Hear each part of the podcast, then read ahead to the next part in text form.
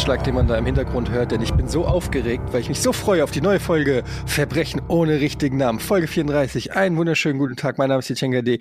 Und zugeschaltet per Video-Software-Technologie ist äh, die fantastische Alice Westerholt. Hallo. Juhu, Eddie, hallo. Der überragende Georg Zahl. Hallo. Und Jochen Dominikus.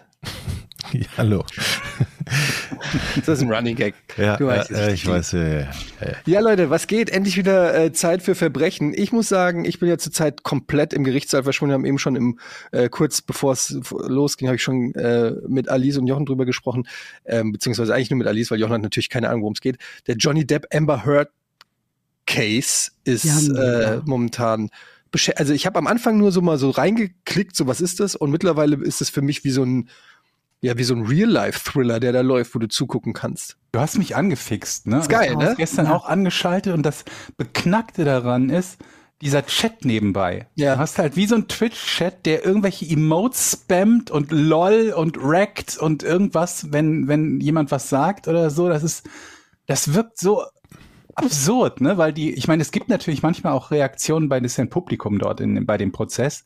Und manchmal gibt es so ein Schmunzeln im Publikum, ne? gerade wenn, wenn Johnny Depp bei manchen Sachen geantwortet hat, da gibt es auch regelrechte Running Gags schon Ja. wenn der Anwalt sagt, Hearsay, Hearsay, Hearsay bei jeder Antwort von Johnny Depp und der dann irgendwann pausiert, weil er erwartet, dass dieses Hearsay kommt, aber nichts sagt. Und äh, aber dieser Chat dazu von ich weiß nicht wie viel zigtausend Leuten, der moderiert, gemutet, verlangsamt ist und im Follower-Only-Mode oder Sub-Only-Mode und trotzdem ist das nur Gespam, das wirkt wie in so einem wie in so einem, wie in so einem Film, wie in so einem, in so einem, in so einem schlechten Film, wo irgendwie so Social Media und sowas dargestellt wird und du denkst dir so, das kann ja nicht echt sein, das wäre ja im wirklichen Leben nicht. So bist du feststellt, das ist das Das wirkliche ist, Leben. das ist das, das Spiegelbild der Gesellschaft quasi. aber unfassbar war spannend. gestern da mal ja die. Psychologin und dann war wirklich Mhm. in diesem Chat ging es 90 Prozent um ihre Frisur. Ja, Wahnsinn, oder? Ähm, ja, aber es ist auf jeden Fall faszinierend, zwei so ja superreiche ähm, A-Promis äh, da im Gerichtssaal zu sehen. Ich meine, Johnny Depp, sehr viel berühmter geht's kaum. Und Mhm. äh, dann irgendwie da intime Details über ihre Beziehung mit Tonbandaufnahmen und so. Also da bin ich, da bin ich dann schon auch Gossip Girl, gebe ich ehrlich zu. Ähm, da kann ich mich dann auch nicht verwehren und finde das halt schon interessant, zumal ich das vor sechs Jahren oder sieben Jahren, als das aktuell war, also als, als diese Schlagzeilen dann da so erschienen und Johnny Depp, 2016, glaub ich, ne? Frauenschläger oder so. Mhm. Da war ich 16. 2016, ja. Ach so, nee, ich. 2016. Ich habe verstanden, da war ich 16. ähm, Ja, das stimmt auch. das stimmt auch. Und das habe ich damals halt so ein bisschen äh, natürlich äh, als Filmfan so ein bisschen am Rande verfolgt und dass es jetzt sozusagen weitergeht und so ist schon auch faszinierend. Vielleicht irgendwann mal, wenn der Fall abgeschlossen ist und wer weiß, was da noch passiert, irgendwann mal ein Thema für Zumindest gab es einen irren Plot-Twist schon, ne? Das wäre ja schon mal was für uns. Ob der Ja. dann so bleibt, ist die Frage, ne? Aber normalerweise ist es ja oft so, dass es irgendwelche Anschuldigungen gibt. Entweder versandet das Ganze dann oder es heißt, ja, Anschuldigungen stimmen soweit, ne? Ich freue mich, wenn, Aber wenn Alice dann anfängt im Podcast dann so, wir gehen ins Jahr 1963. Genau. Jonathan Deprovic wird geboren. Sagt euch das also was, was? Jonathan Deprovic sagt mir überhaupt nichts. Genau. Wird dann irgendwann eine Rolle annehmen unter dem Namen Johnny Depp und dann alle. No way, Jose. Ja. Und dann sag ich, eigentlich wollte ich nur sagen, Stichwort Pirat. Wie heißt der denn? Heißt der wirklich Johnny Depp? Nee, I John jetzt muss ich nachgucken. know. Christopher Depp. Doch, der heißt wirklich Johnny Depp. Oh, da gibt's ja so viele, die ich mir schon überlegt hatte, so als, als Mini-Rätsel bei uns im anderen Podcast zu machen, wo es einfach nur darum geht, den originalen Namen einer Person zu sagen und dann darfst du raten, unter welchem Künstlernamen derjenige bekannt ist. Da gibt's halt echt so einige interessante Barbie zum Kandidaten. Beispiel. Sag mal, wenn ich Barbie da zum jetzt Beispiel, einsteige noch in dieses Gerichts, in diesen Gerichtsprozess, wie Kannst viel, wie viel das Stunden Spaß hat man dann so am Tag? Also das wird das live übertragen und wie lange dauert sowas? Lange. Lange. Also gestern Sechs ging, glaube ich, die Stunden? Übertragung mit der, äh, die Verhör, der Verhör, das Verhör, das Sieben, Verhör, acht Stunden? äh, ja, Wow. mehrere Ja. Stunden. also ich bin einmal Mit Pausen allerdings zwischendurch. bei dem Verhör von, ähm, von der Polizeibeamtin, bin ich einmal so weggenickert und als ich Warum war da ein 2021er Datum? War das eine alte Aufnahme? das war eine alte Aufzeichnung und die, so. ähm, da war ich dann kurz weg und als ich dann wieder aufwachte, war der immer noch Jochen, der Prozess. Also das gab ja schon mal irgendwie einen Prozess, ne? Und Aber es gibt Zusammenfassungen, ganz kurz. Also du kannst auf diesem Channel, äh, das, der heißt Law and Crime Network, ähm, gibt es dann auch immer so halbstündige Snippets, wo es dann um bestimmte ähm, Vorwürfe oder Enthüllungen oder was weiß ich geht, die äh, Prozess, in, also im Prozess in diesen sieben Stunden vielleicht interessant sind. Also es reicht teilweise auch, wenn du dir dann einen Tag später die Aber ich, Zusammenfassung ich glaube, Wir waren aber vor, man muss schon recht gut der englischen Sprache mächtig sein, um da folgen zu können. Das stimmt, ja. Ich glaube, aber schlimmer geht's nicht. Ne? Du bist ein Hollywood-Star und alles Private wird dann Aber war das nicht sein, also sein Wunsch, dass es diesen öffentlichen Prozess gibt, weil er sagt, also seine Meinung nach, äh, er habe nichts zu verbergen und er möchte seinen Namen äh, rein, reinwaschen? Ja, ich glaube, das war das, weil er verklagt ja sie. Ja gut, Auf, er verklagt ja sie auf Diffamierung und sie hat ihn ja sozusagen in die Öffentlichkeit den Dreck, äh, also der hat ja, sie hat ja quasi angefangen, das in die Öffentlichkeit zu ziehen und ich glaube, er sagt, er hat irgendwann, also wie es genau abgelaufen ist, weiß man natürlich nicht, aber dass er dann irgendwann gesagt hat, okay, also du willst eine Schlammschlacht, okay, dann gehen wir in die Öffentlichkeit, aber dann packe ich auch aus. So ungefähr. Und das ist jetzt das, was man sieht. Also schicklich, das Komm klingt unterhaltsam. hinweg, wie, er, wie er erzählt hat, dass äh, mit, von, diesem, von diesem Foto mit menschlichen Fäkalien auf seiner Betthälfte. Ja, sie hat ihm ins Bett Wo- gekackt. Warte, warte, wo dann die Anwältin, also ihre Anwältin fragt, woher er denn wisse, ob das nicht von den Hunden stamme. Und er so die Augenbraue hebt und sagt, das sind Teacup Yorkshire Terrier, die wiegen zwei Kilo. Sagt nichts weiter. Da habe ich schon ein kleines Grinsen im Gesicht gehabt, muss ich zugeben. Es gibt da wirkliche Highlights auch, ne? Dann gibt's so eine, gibt's so eine Stelle, wo gefragt wird, ja, sie hätten so eine Box äh, bei ihm gefunden, ob er da sein Koks aufbewahrt. Und er hat gesagt, ne, ist ja äh, quasi sinngemäß, er ist ja nicht doof, äh, das Koks wird in der Plastiktüte aufbewahrt, soll streut das ja alles raus. Und ob das wahr ist, dass er da äh, mit, äh, dass er irgendwie Drogen mit Marilyn Manson genommen hat und dann auch so ganz trocken, yes. Ähm, also da, äh, ne, der packt wirklich komplett aus mit der Wahrheit, muss er ja auch. Ist ja alles auch unter äh, Oath, wie heißt unter äh, Eid. Eid, ja. Und ähm, äh, und dann gab es auch so eine Szene, wo der Anwalt, dann hat er ihm so die Tabloids, also die die ähm, äh, äh, wie sagt man Regenbogenpresse. Regenbogenpresse, sorry, äh, äh, vorgelesen, die ganzen Schlagzeilen. Also äh, ähm, Johnny Depps Familie wendet sich von ihm ab, äh, weil er Alkohol, zu viel Alkohol Ja. trinkt und so. Und, das, und dann hat er Johnny Depp hatte diese, Ze- äh, diese Schlagzeilen auch vor sich liegen. Dann hat der Anwalt immer gesagt, ist das korrekt? Also, das, was das, dass das da steht. Das war Mhm. das Einzige, was der gefragt hat, was auch so dumm ist, aber okay. Und dann hat Johnny Depp irgendwann auch immer so gesagt, so, yes, uh, you read that very good. so, ne? Also sie, sie haben das sehr gut vorgelesen.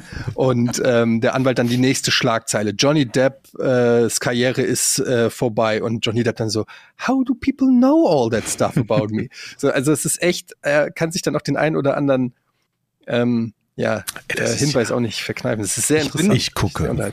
Ich bin äh, ähm, fasziniert davon, wie krass die Leute in den meisten Fällen die Ruhe bewahren können. Ja. Ja. Bei mir geht teilweise bei, bei manchen von diesen Fragen und dann Ja, immer dem absolut. Einwand des Anwalts, teilweise auf seine eigene Frage, ähm, ähm, geht mir die Hutschnur hoch. Ja.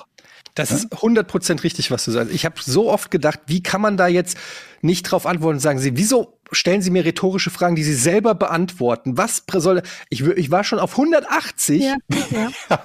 Ich würde so verlieren in dem Prozess. Aber ist es nicht so, dass die genau darauf- platzen würde? Genau darauf trainiert werden vorher nochmal, dass man nochmal ein Training durchläuft, was man, wie Sicherheit. man sich vor Gericht Ja. verhält, damit man auch alles.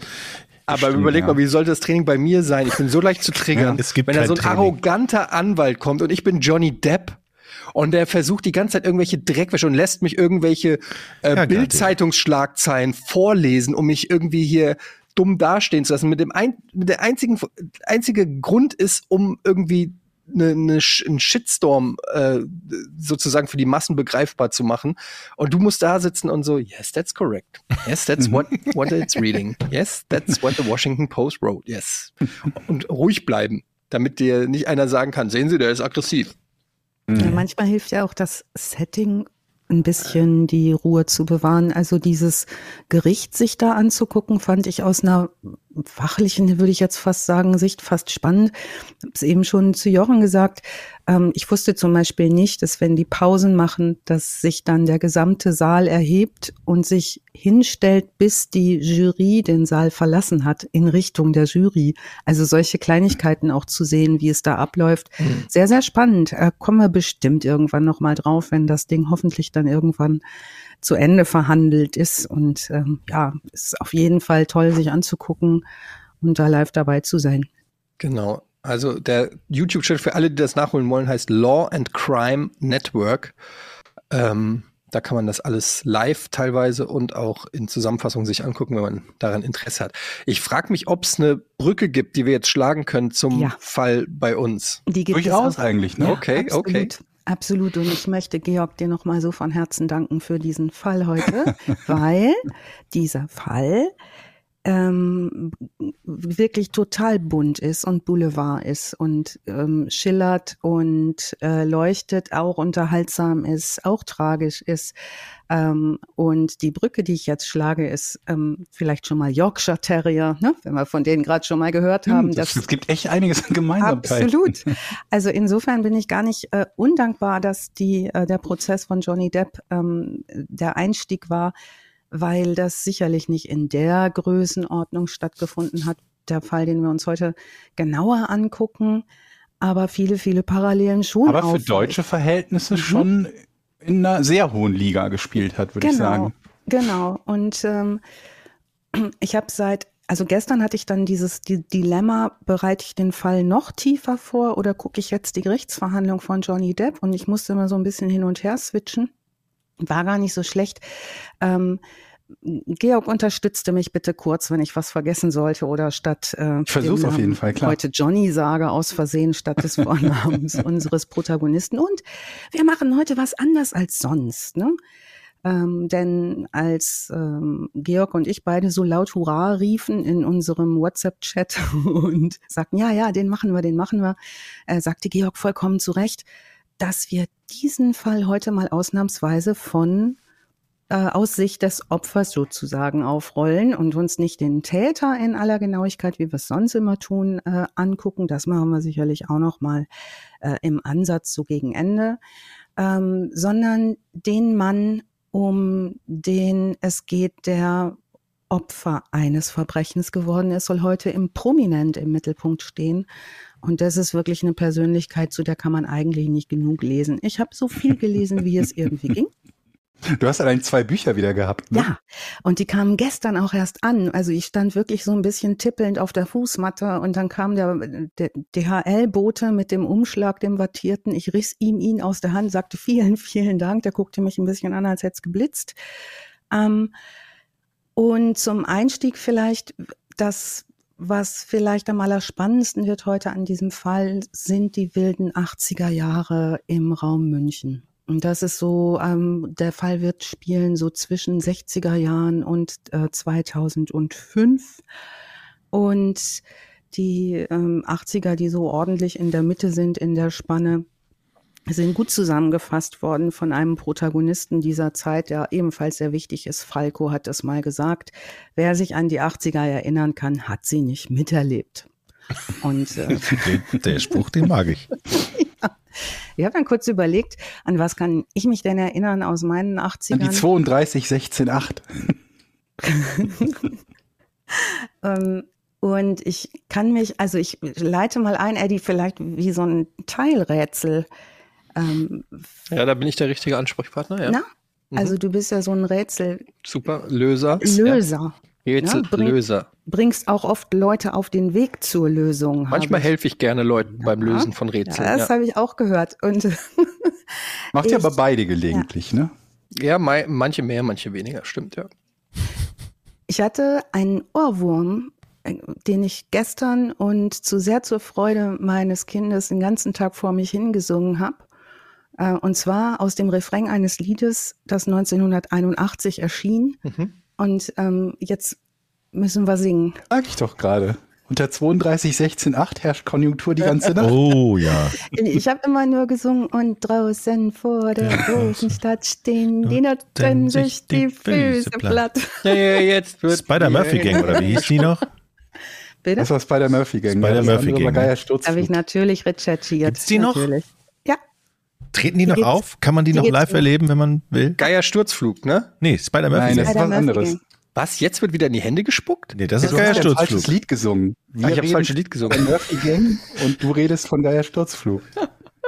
Das eine ist Skandal im Sperrbezirk, das andere Ja, Fotos- Skandal im Sperrbezirk. Aber da sieht man mal, wie ähnlich die sind. Jetzt wird wieder in die Hände gespuckt und Skandal im Sperrbezirk, das kannst du komplett. Jetzt wird wieder in die Hände gespuckt. Ziehst du Parallelen zu Sperrbezirk? Vom Ton, ja. Du Okay. kannst es exakt gleich singen. Ja. Und ihn, okay. Ja, ja, jetzt wird wieder in die Hände geschluckt. Skandal. Im Sperrbezirk, Skandal. Ich das ist doch völlig Passt, verschieden. Das ist wie ein DJ. Digga. noch Ich die Münchner Freiheit dazu. Ohne dich. Ohne dich schlafe ich heute Nacht nicht ein. Jetzt wird Münchner wieder Freiheit, die sind so, die sind einfach, das ist schön. Ja. Okay. Aber ihr seid ja auch eine Generation Und die haben damals. dieselben Frisuren wie Europe. Finde ich auch gut. Ich bin ja ein Kind der neuen deutschen Welle übrigens. Ne? Das, das wissen wir. Ich fand das aber nicht so toll, tatsächlich. Ich konnte da, Was war so dein, was war so dein Jam? von der neuen deutschen Welle, Barry Nee. Manilow. Nein, oh was war Mandy. dein Jam, sage- als du jung warst? äh, ich sage meine erste Langspielplatte war Barry Manilow, peinlich, peinlich. Weil Georg kennt die Geschichte. When you came and you gave Und without ansonsten haben wir natürlich U2 gehört, ne? Sunday Bloody Sunday und so. Oh ja. Und The Mission und Cure und sowas. Ähm, Okay. Skandal im, im Sperrbezirk kam 1981 raus und war meine erste Langspielplatte. Und ich habe hier schon einmal von meiner schweren Kindheit erzählt. Respekt. Nicht wahr, Papa, wenn du zuhörst, Papa? 1981. Ich bekam 20 Pfennig Taschengeld. Nein. Äh, War das Geld für Langspielplatten? Ja, ich hatte, glaube ich, Ostergeld bekommen. Ostergeld war immer ein 10 Mark. Die haben 30 Mark gekostet. Hallo? Nee, ich habe mir gerade mal die 20. Singles gekauft für einen Fünfer. Ich habe jedenfalls die Platte gehabt und sehr zum Vergnügen meiner Eltern mit zehn Jahren und mein Vater achtete sehr darauf, dass unsere Wortwahl angemessen bleibt. Wir mussten zum Beispiel für A sagen, zehn Pfennig ins Sparschwein. Für A stecken. musstet ihr schon Ja. 10 Pfennig bezahlen. Wow. Ja. Nur für ein A? Was haben denn dann Nur die Noten A. gekostet? Ja, da, ich habe jedenfalls immer gesungen, ne, ganz laut im Haus und draußen vor der großen Stadt. Und da fand ich total stark mit zehn, dass man einfach Nutten im Radio singen kann. Ne? Das fand ich super. Und mein Vater war ein bisschen entsetzt und dann musste ich immer stehen die Piep Piep singen. Stehen Hast die du denn das Piep, Piep, Konzept. Nutte schon verstanden, als du Überhaupt das erste Mal ich. gesungen hast? Nö, Nee, ich, ne? war, nö, ich weiß nur, da- dass die Reaktion der Erwachsenen entsprechend war. Ja. Das, war gut. Dass die alle, also, wow, wow, hey, wow, was macht das Kind da? Dann hat man ein Wort gefunden, das man ab jetzt als Waffe einsetzen genau, kann. genau. Naja, und ähm, also er wusste ja damals nicht, was noch kommen sollte, sechs Jahre später, aber gut. Ähm, da war er eigentlich noch mit Skandal im Sperrbezirk ganz gut bedient. Wir ähm, tauchen mal ein in eine andere Kindheit außer meiner, äh, die auch nicht so furchtbar spannend war. Ähm, wir gucken uns heute an äh, Rudolf Mooshammer, Oh, Der Mosi. der Mosi. der Mosi. Sagt euch was? Der, der, geht es um seinen, den Tod von Rudolf Mooshammer? ja, Mhm. Wow, okay, interessant. Ja klar, Mosi kennt man natürlich, also wahrscheinlich die ganz jungen Leute nicht mehr, aber eine schillernde äh, Persönlichkeit äh, in Der hat immer- Deutschland. der hat war immer der so ein- Deutscher? War der, der war Deutscher, oder? ja. Der hat immer so einen Hund auf dem Arm, glaube ich, ne? Mhm. Wie die Daisy. Jakob Sisters. Wie hieß der Hund? Daisy hieß der Daisy. War das ein Pudel, sag mal? Yorkshire. Ein York Ach, ja, stimmt, der hat es ja eben gesagt, ein York. War ein oder zwei? Einer, ne? Einer. Und dann hat er den immer so gestreichelt und er hat halt Du, immer du über meinst die Mami. Jakobs, das wollte ich gerade sagen. Ja, ja. Mit ihren weißen Pudeln. Georg, du sagst so überzeugt einer. Viele Quellen reden von mehreren Daisies. Weil So nacheinander, Daisy- oder was? Mhm. Also, ich habe auch gelesen, dass, glaube ich, drei, dass die letzte Daisy war die dritte oder so. Ähm, die Hauptdaisy hieß nicht nur Daisy, sondern das war der Yorkshire Terrier Daisy Irena de Pitacus von Jockgeben. Mhm. Also ein adeliger Yorkshire Terrier. Moment, hatte er gleichzeitig mehrere Daisies? Nee, ich glaube nicht. Ach so. Also das Ding war, kommen wir später nochmal drauf, dass diese Daisy ähm, ziemlich durchgenudelt, klingt jetzt blöd, ne? aber die wurde überall mit hingenommen, weil die ein eigener Star war neben ihm später dann. Und ähm, diverse Quellen, und das wird heute auch nochmal spannend, ne? analog zu diesem Johnny Depp-Prozess, wer sagt denn da plötzlich auf einmal alles was aus, ne? wenn es um so jemanden geht. Die Quellenlage ist bunt und ähm, vielleicht auch nicht immer so ernst zu nehmen, denn kaum, dass es einen Skandal im Sperrbezirk gibt, äh, ist natürlich auch jede Menge im Fahrwasser dabei, was auch noch mal ein kleines Stück vom Rampenlicht mitnehmen möchte. Und Daisy hat eine eigene Wikipedia-Seite. so. Von uns Vieren hat nur Etienne eine eigene Wikipedia-Seite. Ja, aber, Aber in, Mosis in Hund Etiennes hat. Wikipedia-Seite steht mein Name drin. Ich glaube, unser aller Name, oder? Ehrlich? Ja, ich meine schon. Ja, Und so dankt ihr es mir. mit Liebe. Komplimenten. Ich Aber es kann, nicht sein, es kann nicht sein, dass der Hund von Rudolf Mooshammer eine Wikipedia-Seite habt und ihr nicht. Doch. Ich stand mal als, als, als Erwähnung, als, als Söhne der Stadt in dem Dorf, in dem ich jetzt wieder, wieder wohne, in meinem Heimatdorf quasi, bis irgendjemand mich wegen Irrelevanz gelöscht hat. Oh Gott, Georg, das müssen wir rückgängig Da machen. stand ich drin, weiß ich jetzt zum, zum Bäcker gehen können und sagen, hier, Wikipedia-Seite. Ich muss fairerweise sagen, dass Hallo? ich dich gelöscht habe. Habe ich Und euch dann schon, keine eine Konkurrenz kur- auf kurze und Wikipedia. schmerzlose Diskussion. Irrelevant. habe ich euch schon die peinliche Geschichte erzählt, als ich in der, in der, hier in Hamburg habe ich ja früher das Frühcafé moderiert bei Hamburg 1, also ein Regionalsender, sehr klein. Und ich habe hier geheiratet und meine Eltern waren zu Gast und dann sind wir essen gegangen und trinken gegangen in der ständigen Vertretung hier. Ja, das ist, äh, gibt's in mehreren Städten. Und dann sitzen wir da so und dann steht mein Va- Vater plötzlich auf zu, und, und hat das, hat ein goldenes Buch am Anfang äh, die, äh, entdeckt, neben dem Eingang. Oh nein, und meint, ja, du, du ahnst, was jetzt kommt. Das war sehr Er will, peinlich. dass du dich im, im Buch des, des, der, der, der Er ist also auf alle. Fälle zum Chef dieses, der ständigen Vertretung gegangen. Mein Sohn, der heiratet, der ist der Moderator vom Frühcafé von Hamburg 1. Oh, Sie haben doch da ein Papa. goldenes Buch. Und dann kam Oh, der Chef und dem war das so peinlich und mir war es peinlich und das war einfach alles so schlimm. Das war so peinlich. Was hat denn der Chef gesagt? Hat er dann wenigstens Mitleid gehabt und sich gedacht, okay, ich muss den jetzt da seinen Namen reinschreiben lassen oder hat er es dir auch noch verwehrt? Nee, nee, er kam höflicherweise da an, aber es merkst du natürlich, Alter, was ist das Na, denn? immerhin, immerhin. Es wäre halt noch schlimmer gewesen, wenn er dann so, nein, nein, nein, nein, nein, nein. Nur Prominente, nur Prominente. Und diese Sachen, die ploppen immer wieder hoch. Ich kenne so sie alle nicht. zehn Jahre springt dir diese Geschichte wieder ins Ich Gesicht. kenne Und den Mann nicht. Gehen Sie bitte. Ansonsten ist mein Vater super. Ist ganz stolz, dein Papa. Aber das ist doch nett, das ist ja nichts Böses, was dein Vater Nein, gemacht hat. der Der, war stolz. Hat's gern, er hat's, hat's nett gemeint. Hinterher hat Es er gibt doch wahrscheinlich auch nichts Schöneres, 50 als wenn Vater Cent. stolz ist. Komm, Nein, hinterher hat er auch doch viel, 50 viel Cent schlimmer. Trinkgeld gegeben. Wenn er immer gesagt hätte, siehst du, der Rüdiger, ne, dein Bruder, Rüdiger, der steht im goldenen Buch, du nicht. Mach doch auch mal was Richtiges wie Rüdiger. Nee, das Einzige, was du hinbekommen hast, ist 30 Kilo zuzunehmen. Rüdiger ist immer noch schlank.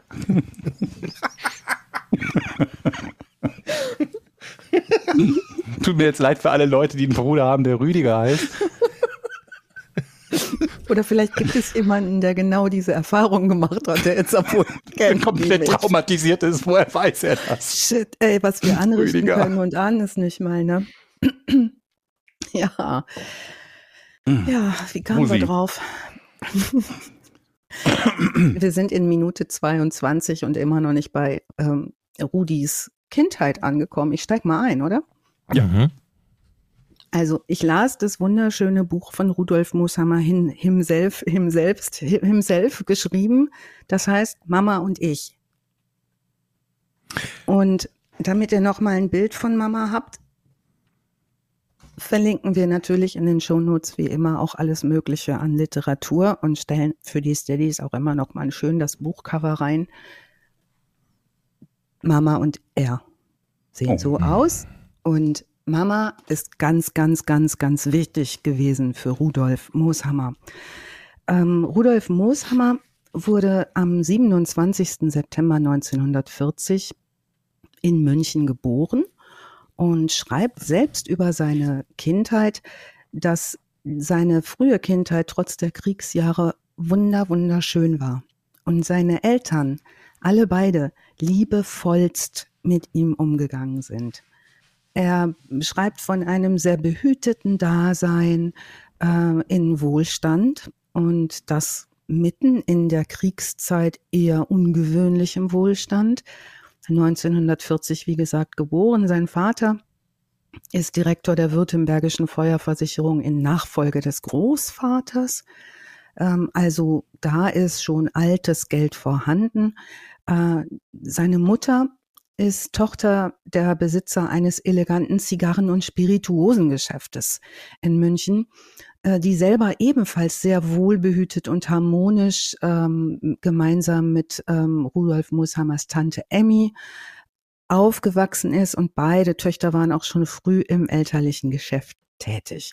Also diese Frauen in dieser Familie Mooshammer sind sehr geschäftstüchtige Frauen und auch sehr an die oberen 10.000 angebunden in der eher reicheren Kategorie anzusiedeln. Die ersten Ehejahre der Eltern sind natürlich kriegsgeprägt. Ähm, und um Frau und Kind zu schützen, ähm, der Vater wird eingezogen zum Kriegsdienst, werden Mutter und der kleine Rudolf aus München evakuiert. Und zwar verlassen sie München, das natürlich wie alle anderen deutschen Großstädte im Bombenkrieg stark bombardiert wird und wo es sehr gefährlich ist, sich weiterhin aufzuhalten. Ähm, erfolgt die Evakuierung aus München und zwar nach Freising. Äh, da wird er aufgenommen zusammen mit seiner Mutter, seiner Tante Emmy, der Oma mütterlicherseits, die Fanny heißt, bei dem Bauern Hermannsdorfer. Diese Bauernfamilie Hermannsdorfer äh, beschreibt er auch als unwahrscheinlich freundliche Leute, die sich sehr um die ähm, um die äh, Mooshammers kümmern, die versuchen es so gut wie möglich zu gestalten, diese Familie aufzunehmen. Und ähm, später wird er auch Kontakt zu dieser Familie noch haben und immer wieder auch berichten, wie gut es war, dass er sich nicht in München aufhalten musste als Kind. Also in, diesen, in dieser frühen Kindheit ähm, passiert diese Evakuierung, weil das Geschäft der, ähm, El der Eltern der Mutter zerbombt wird unter anderem. Ähm, sie schaffen es parallel nochmal durch Tauschgeschäfte mit aus Trümmern gerettetem Hab und Gut ein Haus in Pulling zu bauen. Später gehen Ersparnisse, die die Familie hat, also Geld, das die Familie hat, durch die Währungsreform verloren. Der Vater ist im Krieg. Eigentlich wächst der kleine Rudolf in so einer Frauengemeinschaft auf. Und zwar mit ziemlich starken Frauen. Er beschreibt zum Beispiel ähm, den dritten Geburtstag, an den er sich offenbar auch erinnern kann. Da sind sie bei diesem Bauern äh, auf dem Hof, ähm, dass sein Vater auf Kriegsurlaub nach Hause kommt und da es überhaupt nichts gibt, was sie ihm schenken können, weil es keine materiellen Güter mehr gibt, die zu verschenken seien, ähm, spricht der Vater sich mit dem Bauern ab und sie schenken dem kleinen Mosi zum Geburtstag ein Fohlen das geboren wurde, und zwar ein Fohlen namens Rudi. Das beschreibt er selbst in seiner Biografie, ist ganz niedlich geschrieben auch, dass das natürlich ganz toll war. Ähm, er beschreibt allerdings ebenso knapp und lapidar, dass leider diese Freude über das Fohlen Rudi nicht lange währte, weil Rudi durch einen Tieffliegerangriff getötet wird und ähm, dieses Fohlen dann nicht mehr existiert. Hm. Dachte, also sie hätten irgendwie essen müssen gegen Kriegsende oder so. Sowas kommt doch auch immer als Geschichten. Aber ist nix. interessant, dass du sagst, Rudi. Georg, weil ich auch sofort dachte, na, wenn der Rudi mal nicht in der Wurst gelandet ist. Aber äh, der ist tatsächlich bei einem Tieffliegerangriff umgekommen. Gut, ähm, nach Kriegsende ähm, ziehen Oma, so die Mutter der Mutter und seine Tante Emmy in das Haus in Pulling die äh, Mama Mooshammer und Rudolf ziehen in die Wiedenmeier Straße nach München zurück. Und das ist eine Dienstwohnung, die allerdings hochherrschaftlich ist. Zu den Zeiten, als der äh, Vater dort noch äh, als Direktor tätig war, zu Friedenszeiten, ähm, ist es ihm als Dienstwohnung überlassen worden. Und zwar ist es eine Villa, die zehn Zimmer hat. Also das ist ungefähr die Größenordnung, in dem Wohlstand haben die vorher gelebt und auch gut durchmöbliert mit teurem Mobiliar, also so schon ganz große, die ganz große Hafenrundfahrt. Nun kommen sie nach dem Krieg, ähm, Mama und Rudolf Mooshammer in die Wiedenmeier Straße nach München in die leere Wohnung zurück, denn in der Zwischenzeit haben äh, amerikanische Besatzer die Räumung dieser Wohnung angeordnet und all die teuren Möbel in ihre Offizierskaserne geräumt. Noch am selben Tag, und da zeigt sich, wie durchsetzungsfähig Rudolf Mooshammers Mutter Else sich auch schon dort zeigt und bleiben wird im Verlauf der Geschichte, äh, ruft sie empört in der Kommandantur an, weiß ich nicht, oder geht hin, ähm, spricht mit den Generälen und noch am selben Tag räumen die alle brav die Möbel wieder zurück in die Wohnung in die Meierstraße. Also die das, Autorität muss man erstmal haben, oder? Ja, ne, zumal ich habe die Körpergröße der Mutter nicht recherchiert, aber das ist eine sehr, sehr kleine, sehr, sehr zarte Frau. Also wenn sie mal die 1,50 Meter hat, dann ist das schon groß. Ähm, aber durchsetzungsstark scheint sie zu sein und auch sehr mhm. geschäftstüchtig. Also bereits nach Kriegsende es ist möglich, dieser Familie wieder Wohlstand aufzubauen. Und das geht ja nun deutlich nicht allen Familien so, ähm, was sicherlich auch zu Neid. Vor allen Dingen in zehn Zimmerwohnungen ne? ne? nach Kriegsende, wo weiß genau. der Teufel wie, wie, wie viel Wohnraum zerstört wurde und die Leute da in kleinen Zimmern zusammenhocken. Ne? Genau. Also dieser Wohlstand wächst und gedeiht. Sie ziehen dort ein, gemeinsam mit der Oma Regine väterlicherseits. Das ist die Mutter des Vaters in ein sehr luxuriöses Ambiente. Sie haben auch zwei Hausmädchen und später berichtet ein ehemaliger Angestellter, dass das ganz niedlich war, weil der kleine Mosi, der da so drei, vier, fünf Jahre alt ist, immer mit dem Dreirad durch alle Zimmer gefahren sei. Shiny. Also, nö, da kann man sich schon... Dran denken, ja. Aber sag mal ganz kurz, äh, hast du was gefunden, was, was dem Vater so zwischen Einberufung und äh, wieder zu Hause sein passiert ist? Nein, aber ich habe gefunden, was äh, der Vater grundsätzlich getan hat, als er wiederkam. Denn äh, wie viele Besoffen seiner Generation ist dieser Krieg sicherlich nicht spurlos an ihm vorübergegangen und sein, sein Einsatz dort. Ähm, er ist ja wieder da sozusagen, als ähm, Rudolf Moser mal in die Schule geht. Mhm. Und da wird's eigentlich nochmal spannend, weil der Charakter dieses Vaters offenbar sehr mit einem großen Freiheitswillen und einem großen Wunsch nach Freiheit ausgestattet ist. Mhm. Mm, der, die, in der Schulzeit ist Rudolf Mussheimer laut eigener Beschreibung ein sehr schwieriger Schüler, der auch überhaupt keinen Anlass sieht, in der Schule irgendwie mitzuarbeiten, weil ihn das alles nicht so furchtbar interessiert was da gemacht wird. Und ähm, er schreibt über sich selber, ich wollte nicht lernen. Er sagt, ich hatte viel Fantasie, ich hatte gute Einfälle, ich hatte viele Ideen. Er ist schon als kleiner Junge sehr geschäftstüchtig, vermaggelt dafür Groschen, alles mögliche Zeug, macht aus wenig Geld ein bisschen mehr Geld. Da hat er Spaß dran in der Sabelschule am Lehnbachplatz. Und so gibt es, geht auch nicht immer hin, ne? Also er, ihm fällt auch morgens öfter mal was Besseres ein. Es erinnert mich an meine Schulzeit. Ich wollte auch nicht hingehen, aber ich habe nie tolle Ideen stattdessen gehabt oder war geschäftstüchtig oder sonst was auf die Kette gekriegt, aber. Ja, vor allen Dingen in der Zeit tatsächlich nicht zur Schule zu gehen, ist ja, ja schon eine andere Nummer, als das im Jahr 1980, 90 oder 2000 zu tun, ne? Ja. Also und da wird ja noch mit Stock gearbeitet und so. Ja, da gab's auch Prügelstrafe war noch erlaubt. Ne? Also das war schon alles ein ganz anderer Schnack. Und die Lehrer, die dort unterrichteten, vor allen Dingen Lehrerinnen nach dem Krieg, weil viele Lehrer ja nun im Krieg gefallen waren, oder auch solche Ersatzlehrer, die es dann gab, die schnell eingesetzt wurden, die lehrten ja auch noch in Tradition einer etwas anderen Zeit. Also bis mhm. da auch sich die Lehrinhalte veränderten, dauerte es ja eine ganze Weile, bis in die 70er Jahre hinein. Mhm. Nun, es gibt regelmäßig Beschwerden der Schulleitung. Und zwar an die Eltern.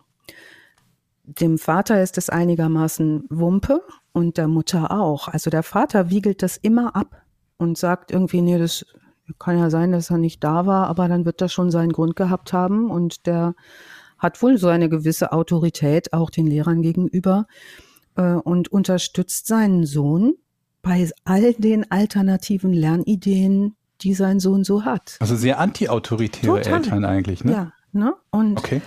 Das ähm, erklärt so, einiges in Sachen Entwicklung von Mosi, ne? Ja, und ich fand das ganz berührend, das auch zu lesen, auch wie liebevoll Moshammer selber über diese Zeit schreibt, weil ähm, er seinen Vater da auch sehr unterstützend erlebt. Ähm, und so geht er dann auch als Jugendlicher immer wieder oder als jünger, älteres Kind immer wieder zu seinem Vater und sagt, ach, kannst du mir bitte eine Entschuldigung schreiben? Ich möchte heute gerade nicht, ich habe was anderes vor.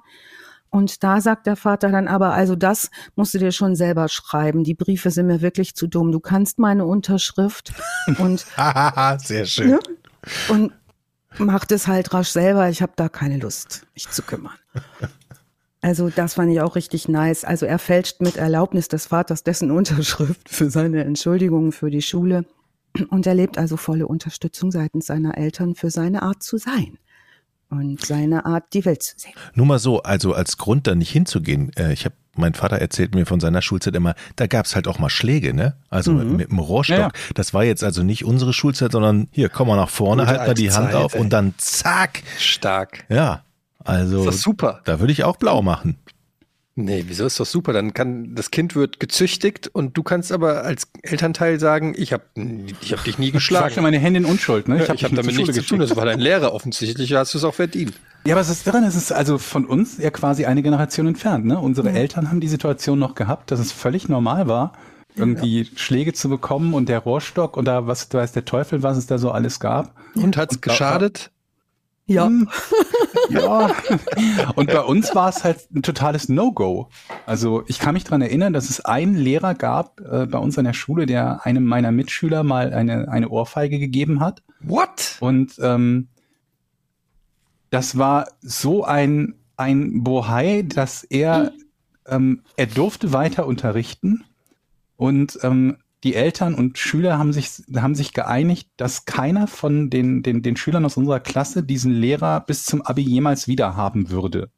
Also es war vermutlich relativ knapp daran, dass er, dass er seinen, seinen Job da hätte aufgeben können, ähm, wegen einer Ohrfeige. Jetzt kann man natürlich aus meiner Sicht sagen, naja, also es ist verständlich und mehr oder weniger zu Recht, aber wie gesagt, wenn man es halt vergleicht mit der Generation irgendwie noch von, von äh, unseren Eltern davor, wo es völlig normal war, ist das schon eine ganz, ganz andere Hausnummer gewesen. Und ich glaube, heute ist es dann vermutlich in den meisten Fällen noch krasser. Hat er, was hat, aber wir wissen natürlich jetzt nicht, was das Kind gemacht hat. Vielleicht hat es ein Kind, äh, Kind einen Witz gemacht über die Glatze seiner Frau. Ja, er hat natürlich die Klappe groß Das war ein Will Smith-Joke, ne? hallo. Er war okay. gut. Oh, shit, wow. Verdammt. Tut mir leid. Ich war gerade schon dabei, als du eingeleitet hast, zu überlegen, was der junge Claudio damals gesagt hat. ähm, Claudio hat auch nicht mit uns zusammen Abitur gemacht. Mhm. Und äh, ja, sorry, aber hat die Klappe weit aufgerissen. Das war's. Also ich bin, ich bin ja ein Lehrerkind, ich bin ja komplett natürlich gegen Gewalt, aber ich weiß von meiner Mutter, die in der Hauptschule in Frankfurt unterrichtet hat. Also die Fantasie, das ein oder andere Kind mal, dem mal eine mitzugeben, die ist, glaube ich, vielen Lehrern nicht ganz fremd und so, also die ist auch mir als Elternteil manchmal nicht ganz fremd. Also diese Fantasie zu haben, finde ich erstmal nicht verwerflich. Natürlich darf man das nicht machen. Und ähm, gerade eine Ohrfeige, finde ich, ist ja auch sowas Demütigendes. Haben wir auch im, äh, haben, wir auch drüber geredet, im Fall da mit Will Smith und so. Das ist sowas, eine Ohrfeige ist schlimmer als fast alles andere, weil das sowas Demütigendes hat. Und das Am besten noch mit der Rückhand, oder? Ja, ja. Ja. Mit dem Siegelring dran, Georg. Oh, schön. Mhm. Guck mal, ich habe auch schon so Fantasien. Wir hatten eine äh, Lehrerin an der Schule, die war so genervt von uns, auch sehr zurecht. Ne? Also wir waren ja auch fürchterlich einfach nur und unwahrscheinlich hormonell und es roch auch bestimmt immer doof und so. Und, und ständig mussten wir Kann ich mir gar nicht vorstellen. Nein. Bei so pubertierenden Kindern. Gar nicht, ne? Und ähm, die, wenn es der zu viel wurde, dann stampfte die immer auf und sagte immer, Herrschaften. Und dann passierte irgendwie gar nichts. Und du merktest aber genau das, Eddie, ne? Die hat, mhm. Eigentlich hat die Bock, gewalttätig zu werden und das Skelett durch die Gegend zu schmeißen, was sie aus dem Bio-Aufbewahrungsraum immer heranzappeln ließ, damit wir die Knochen lernen. Und dann sprach sie irgendwann den berühmten Satz, Herrschaften, da hinten ist gleich die Tür. wow. Ja, wow. Die ist ja, die, hätte ich direkt gesagt, die ist die ganze Zeit da, Frau Lehrerin. Genau. ja. Und dann hätte es richtig Ärger gegeben. Ja. Ja, gut, also, also Mein Lieblingszitat einer Lehrerin, die sich an uns störte, war, ihr kleinen, widerlichen Kackbratzen. Ja, guck mal. Das sagst du doch vergessen. auch manchmal. Ja, das, das, Ach, das kommt aus der Schule? Jetzt wissen wir es. Hat die das auch mit dem Kaktus ficken? Hat die das auch gesagt? Nee, nee, nee. okay. Ich glaube, das wäre nicht so. Also an einer Kloster, ich war in einer Klosterschule, da wäre das nicht so gut rübergekommen. Okay, verstehe. Aber es war noch harmlos. Also es war jetzt, ja, aber so nominell war es eine Klosterschule. Ja. De facto war es vermutlich wie jede andere Schule aus. Wir okay. äh, auch. Wir hatten noch so ein paar Patres, die unterrichtet haben. Aber das äh, war gerade so die letzte, die letzte Generation. Ich glaube, so drei, vier hatten wir noch, die bei uns äh, unterrichtet okay. haben. Und als die dann äh, außer Dienst getreten sind, gab es auch keine neuen mehr. Und äh, Okay. Das muss so, ich erstmal verdauen. Mosi. ja, also was hat der kleine Mosi zu tun, statt in der Schule zu sitzen und sich Zeug anzuhören, das ihn nicht interessiert? Er geht zum Beispiel auf Flohmärkte, kauft da äh, für kleines Geld Antiquitäten, hat ein gutes Auge für oder ältere Wie alt Sachen. Ist er da? Elf, zwölf, so höchstens. Und ähm, ne? los, hat ein Auge für Dinge, hat einen wahnsinns guten Geschmack und schafft es aber auch innerhalb von Sekunden Händlern von anderen Händlern gekaufte Ware zum doppelten Preis wieder zu verkaufen. Also der kann richtig Sachen und ist ein extrem guter Verkäufer und übt das. Ähm, was jetzt ein bisschen blöd ist, also er ist pfiffig beim Handeln und Entdecken von Wertvollem. Er ist ein sehr guter Rechner. Also sehr früh ist er schon kaufmännisch sehr, sehr stark, ähm, macht gute Geschäfte. Und ähm, zu Hause ist die Stimmung nicht so doll, weil die Mutter des Vaters jetzt keine so liebevolle Oma ist wie die Großmutter mütterlicherseits, die in Pulling im Haus wohnt, sondern die Mutter des Vaters, so beschreibt er es selber, ist eine schwer intrigante Frau, die eher kalt ist, wie es für die Generation schon auch eher im Kontakt üblicher war, als diese sehr warme, herzliche Art, mit der die Mooshammers mütterlicherseits ähm, aufwarten können.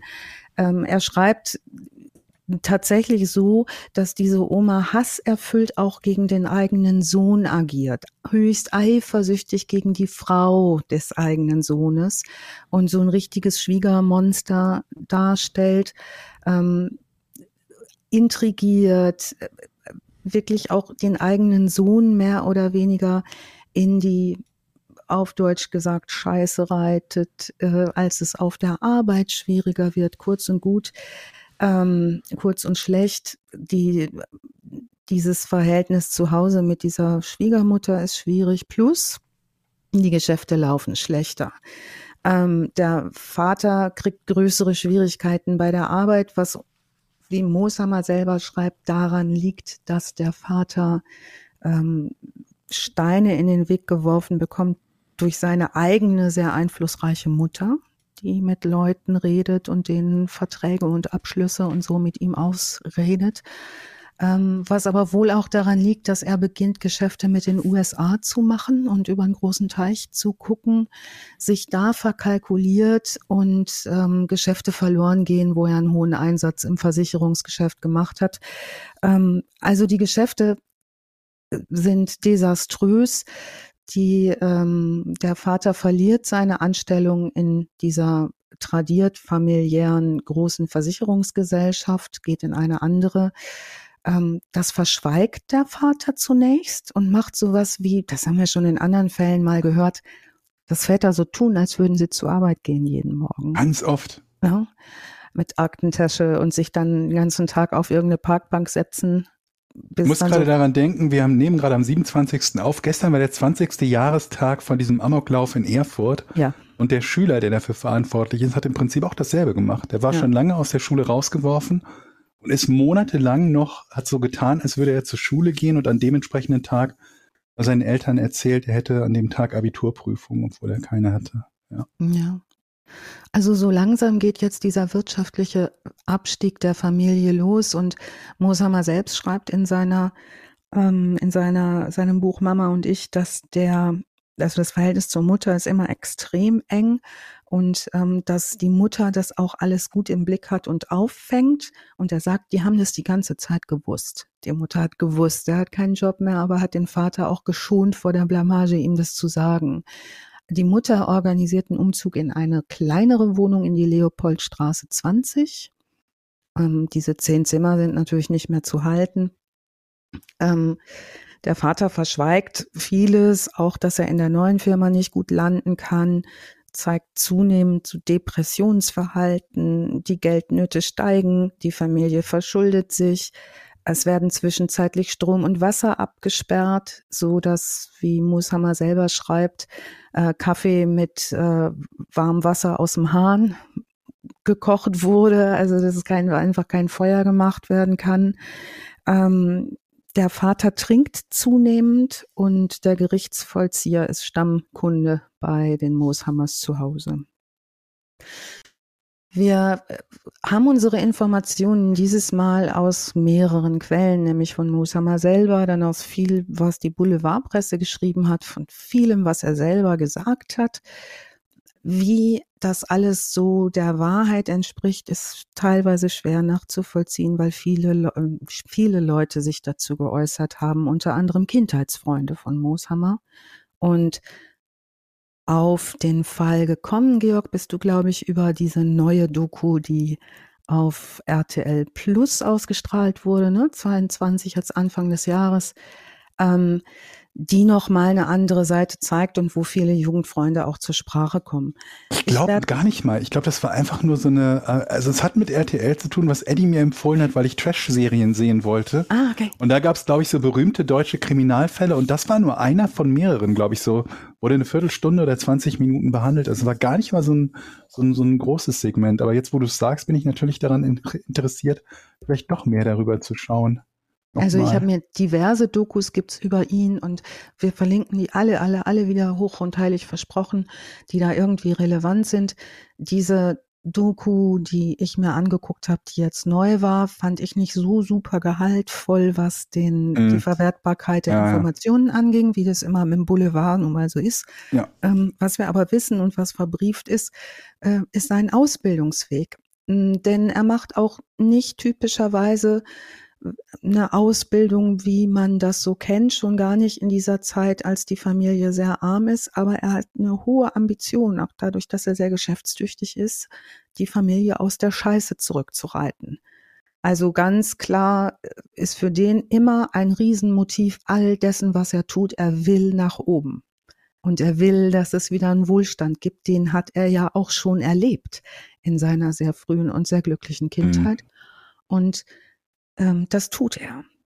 Die Ausbildungszeit, die er so hat, ist eigentlich keine Ausbildungszeit in dem Sinn, sondern er geht sehr früh arbeiten, um auch den Lebensunterhalt der Familie zu finanzieren, denn ganz klar ist nicht wann, das ist aber laut eigener Aussage, ist der Vater so depressiv zu Hause und auch so, ähm, ja, immer wieder suizidal dass ähm, der an einem Weihnachtsfest in einer Trunkenheit äh, androht, einen erweiterten Familiensuizid zu begehen. Also zu sagen, diese Familienschande, dass das hier alles den Bach runtergegangen ist, kann ich mhm. nur bereinigen, indem ich euch und mich töte. So. Mhm. Daraufhin schnappt sich die Else, die Mutter vom äh, Rudolf Mooshammer, den Rudolf und die hauen ab an einem Heiligabend und ähm, machen also eine räumliche Trennung auf vom Vater. Später wird der Vater auch stark tablettenabhängig und dass die Behandlung, die er beginnt, wird dann auch dafür sorgen, dass er sich im Rahmen dieser Behandlung mit dem, was er verschrieben bekommt, das Leben nimmt. Also sind ab jetzt Rudolf und seine Mutter allein miteinander und ähm, das Verhältnis ist sehr eng und sehr von Vertrauen geprägt und von diesem großen Wunsch, aus den Schulden rauszukommen. Und sehr, sehr früh, wir haben eben schon drüber gesprochen, dass er einen guten Blick für schöne Dinge hat. Ähm, sehr früh beginnt er auch sich für Mode zu interessieren und ähm, auch sich selbst sehr schön zu kleiden. Mm, und das trifft einen Nerv in den 60er Jahren, als er äh, in verschiedenen Modehäusern auch arbeitet, bei Herrenausstattern arbeitet. Ich lasse mal so den ganz, äh, den ganz detaillierten Ausbildungsweg weg, zumal er keine Schneiderlehre macht, sondern das alles so im autodidaktischen ähm, ja, sich aneignet. Ähm, er ist ein Verkaufstalent und wird deshalb auch gern genommen. Bei verschiedenen Herrenausstattern in München arbeitet er Sein großer Wunsch ist aber immer, einen eigenen Laden zu haben. Und was das Äußere angeht, er ist ein wahnsinnig attraktiver junger Mann. Der ist in den 60er, 68er Jahren rum, wenn man Bilder sieht, gärtenschlank, hat immer so eine Mischung aus, ja, so auf Taille geschnittene Ledertrachtenjacken, äh, da wirklich witzige Kombinationen, auch für die Zeit schon, bunte Farben, bunter Vogel, ähm, dichte schwarze Haare, diese riesen Elvis-Koteletten. so, ne, er sieht wirklich äh, ganz, ganz beeindruckender Mann, hinterlässt auch Eindruck und bewegt sich sehr früh in dem Kreis der Reichen und Schönen. Ist da auch gern gesehener Gast und hat vor allen Dingen ein Talent, nämlich die, äh, den Verkauf und die Beratung von Kunden. Also die lassen sich alle wahnsinnig gern. Der kann das, der ist ganz charmant. Ne? Der lässt, sagt den Leuten sofort, ach, diese Jacke, die wird ihnen so hervorragend stehen. Hast du nicht gesehen, hast du die Jacke schon an? Und dann sagt er, probieren Sie die mal aus, ziehen Sie die zu Hause mal an, gucken Sie mal, ob sie Ihnen gefällt und am nächsten Tag haben die die Rechnung im Kasten. Ne? Und bezahlen das also sehr, sehr geschäftstüchtig, sehr charmant und relativ schnell ein Liebling der Haute Volée, die ähm, dort in der Münchner Schickeria unterwegs sind, die sich gerade herauszubilden beginnt. Nun knüpft er diese Kontakte auch ähm, in Hinblick darauf, sich fördern zu lassen, was diesen Wunsch angeht, seinen eigenen Laden zu haben und eröffnet 1968 nach einer Textillehre, die er macht, seine Boutique äh, und nennt die Carnaval de Venise. Und zwar in der ähm, in der Münchner Schickeria in der Straße, die am allerwichtigsten ist, sicherlich schon mal davon gehört, äh, in der Maximilianstraße. Das ist so, ne, wo die großen Designer ihre Läden haben, so vergleichbar in ne, Jochen Kö in Düsseldorf, so, da ist es das, was da in da brennt in München. Kö von ähm, damals aber. Ja, genau, die Kö ist ja nichts mehr, ne? Oder hm. ist da noch irgendwas? Nicht so wirklich, glaube ich, höre ich so. Also ja Oder so. Ewig ja. nicht. Oder Mönckebergstraße. Hamburg, ne? Nee, nicht Mönckeberg, mhm. sondern hier, wie heißt denn die, die Juwelierstraße hier in Hamburg? Ist auch egal. Da bin ich überfragt, was so Juweliere betrifft in Hamburg. Ich komme gleich drauf. Hast du, kaufst du dir nicht dauernd Juwelen, Georg? Gelegentlich, gelegentlich kaufe ich Juwelen. Aber ich investiere da eher und lasse Juwelen kaufen. Ah, das ist auch gut. Naja, und dieses Lass, lass, lass dir kaufen äh, ist auch eine Spezialität von Mooshammer. Der lässt sich nämlich seinen Laden finanzieren. Und zwar lernt er äh, recht früh in dieser Schickeria ähm, Verwandte der Familie Bohlen von Halbach kennen, alter Adel und ähm, diverse andere Mäzene, die dann sagen, okay, mach du mal deinen Laden auf, das wird laufen. Ähm, zu 50 Prozent Anteilen äh, machen wir das für dich. Ne? Also der kann sich da entfalten und schwupps ist Mutter mit drin im Laden und auch sie wird, weil sie auch als junges Mädchen schon gelernt hat, gut zu verkaufen, in diesem äh, Tabak- und äh, Spirituosengeschäft, in dem sie quasi aufgewachsen ist, die weiß auch, was sie tut. Und die beiden werden wirklich so zu Lieblingen der, ähm, der Haute Volée äh, in München. Neuer Wall heißt es übrigens. So, jetzt habe ich es. Neuer Wall in Hamburg. So. Neuer Wall. Genau. Weil in Berlin ist es der Kurfürstendamm, der ist auch nicht mehr ja. so schön, ne, wie er mal war. Also ich glaube, diese großen Meilen, die haben sich heute ganz schön erledigt, so, wo man da so flaniert. In der Zeit geht es dort sehr um Sehen und gesehen werden. Also dort zu laufen und zu shoppen und sich sehen zu lassen, hat immer damit zu tun, wahrgenommen zu werden. Das heißt, diese Straßen sind in der Zeit sowas wie Laufstege und ähm, da geht keiner lässig gekleidet in der Jogging nach einer Zoom-Sitzung sich einen Kaffee to go holen, sondern da sitzt jedes Haar. Und ähm, der junge Mosamer macht sehr schnell eine seiner Leidenschaft Luft, sich äh, sehr barock und sehr königlich und sehr ähm, feudal zu kleiden. Wenn ihr Bilder seht, so in der Entwicklung, da hat er sehr früh diese König Ludwig II. Frisur, die, äh, die schwarzen Haare so in der Mitte geteilt, so eine Locke. Ähm, er kleidet sich in barock anmutender Kleidung und seine Mutter auch. Also es beginnt eine Phase, in der Rudolf Mosheimer sich selbst erfindet als Ikone, als Modefigur, als schillernde Persönlichkeit und seine Mutter gleich mit. Also auch seine Mutter bekommt ein komplettes Makeover in diesem Stil. Später werden wir sie in den Medien erleben, auch bis in die 90er äh, Jahre hinein, äh, wo er fast nur noch mit seiner Mutter auftritt, der auch die Haare blau färbt und die in riesigen Haarspray getürmten 80er Jahre äh, Geschichten unterwegs ist. Also das ist schon beeindruckend. Er sagt einmal selber über sich, mein Leben ist mein Traum. Und ich habe natürlich viele Vorstellungen und viele Träume in meinem Leben und die möchte ich mir nach und nach alle erfüllen. Und das tut er. Er sagt auch, wenn Sie mein Leben Revue passieren lassen, dann werden Sie erkannt haben, dass ich viele Dinge im Leben gemacht habe, wo man sagen kann, der erfüllt sich eigentlich nur Träume. Und so lebt er auch. Also man hat so die ganze Zeit das Gefühl, der ist irgendwie in seinem eigenen Neuschwanstein der, der König, den München nicht mehr hat. Ne? Und entwickelt sich nach und nach zu einer echten Größe in dieser Szene. In dieser Dokumentation kommt Erich Lejeune, ein Geschäftsfreund, äh, auch zu Wort. Der sagt zu ihm, er trat immer auf wie ein intellektueller Herr, ein großartiger Vermarkter seiner eigenen Persönlichkeit, und in der Maximilianstraße in seinem Geschäft drücken die Leute sich die Nasen platt, nur um ihn zu sehen. Also diese Figur, die er wird, ähm, ist er nach und nach immer stärker darüber, dass Leute auch auf ihn warten, bis er mit einem seiner drei Rolls-Royce vorfährt und aussteigt. Da gibt es Filmaufnahmen von Leuten, die dann warten, bis er aussteigt. Dann gibt es Standing Ovations, wenn er aussteigt.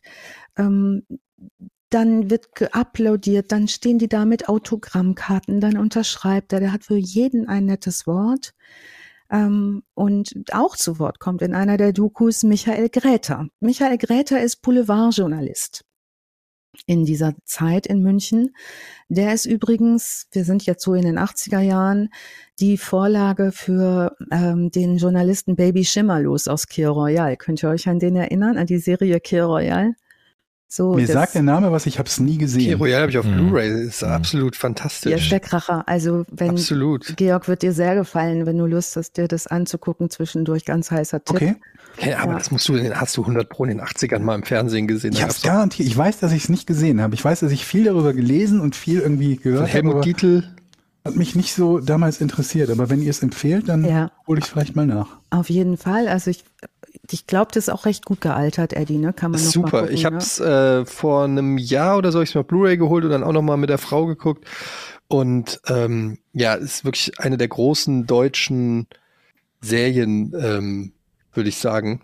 Ja, einer der Straßenfeger, also kann als, man eigentlich sagen. Ne? Als Kind habe ich das mal irgendwie so, haben die Eltern das geguckt ja. und dann hat man das so, ähm, ja, hat man das so vielleicht so ein bisschen mitgekriegt. Ähm, ist genau wie hier Monaco Franze. Genau. Gehört da ja quasi auch mit zu. Und der ja. ewige Stenz muss man, ja. also beides fantastisch. Also Monaco Franze mit Helmut Fischer. Ja, das war auch irgendwie eine coole Fernsehzeit, ne, die Senta Berger Zeit und ja. irgendwie, ja, äh, tolle Leute, tolle Schauspieler auch am Start und so. Und dieser Baby Schimmerlos ist auch so ein richtiger Journalisten, der überall taucht ja. dieser Typ auf, hat seine Nase wieder reingesteckt. Jetzt sind wir auch wieder hier bei der Johnny Depp Geschichte, ne, wo die heutzutage die Paparazzi dann irgendwie, da reichte dieser eine Baby Schimmerlos, um da richtig Ärger zu veranstalten und immer wieder Sachen aufzudecken, die die Schickeria gern für sich behalten hätte. Dieser Michael Gräter sagt äh, über den äh, Rudolf Mooshammer, ähm, dass man bei der Inszenierung, die Rudolf Mooshammer um seine eigene Person gemacht hat, immer dachte, das muss ja ein ganz, ganz großer Modeschöpfer sein. Mhm. Er sagt. So, ja, wie Ricarda von Home Shopping. ja, Ricarda, ja. Heißt sie Ricarda Lang? Wie hieß die nochmal? Ja, hm. egal ich weiß nicht, ich habe Home Shopping irgendwann mal in der Vorkinderphase haben wir das immer geguckt, wenn wir richtig einen Sitzen hatten und haben dann. Nee, Ricarda Lang ist Mitglied des Deutschen Bundestags. Wie hieß die denn, die Home Shopping? Jetzt haben wir aber was gesagt.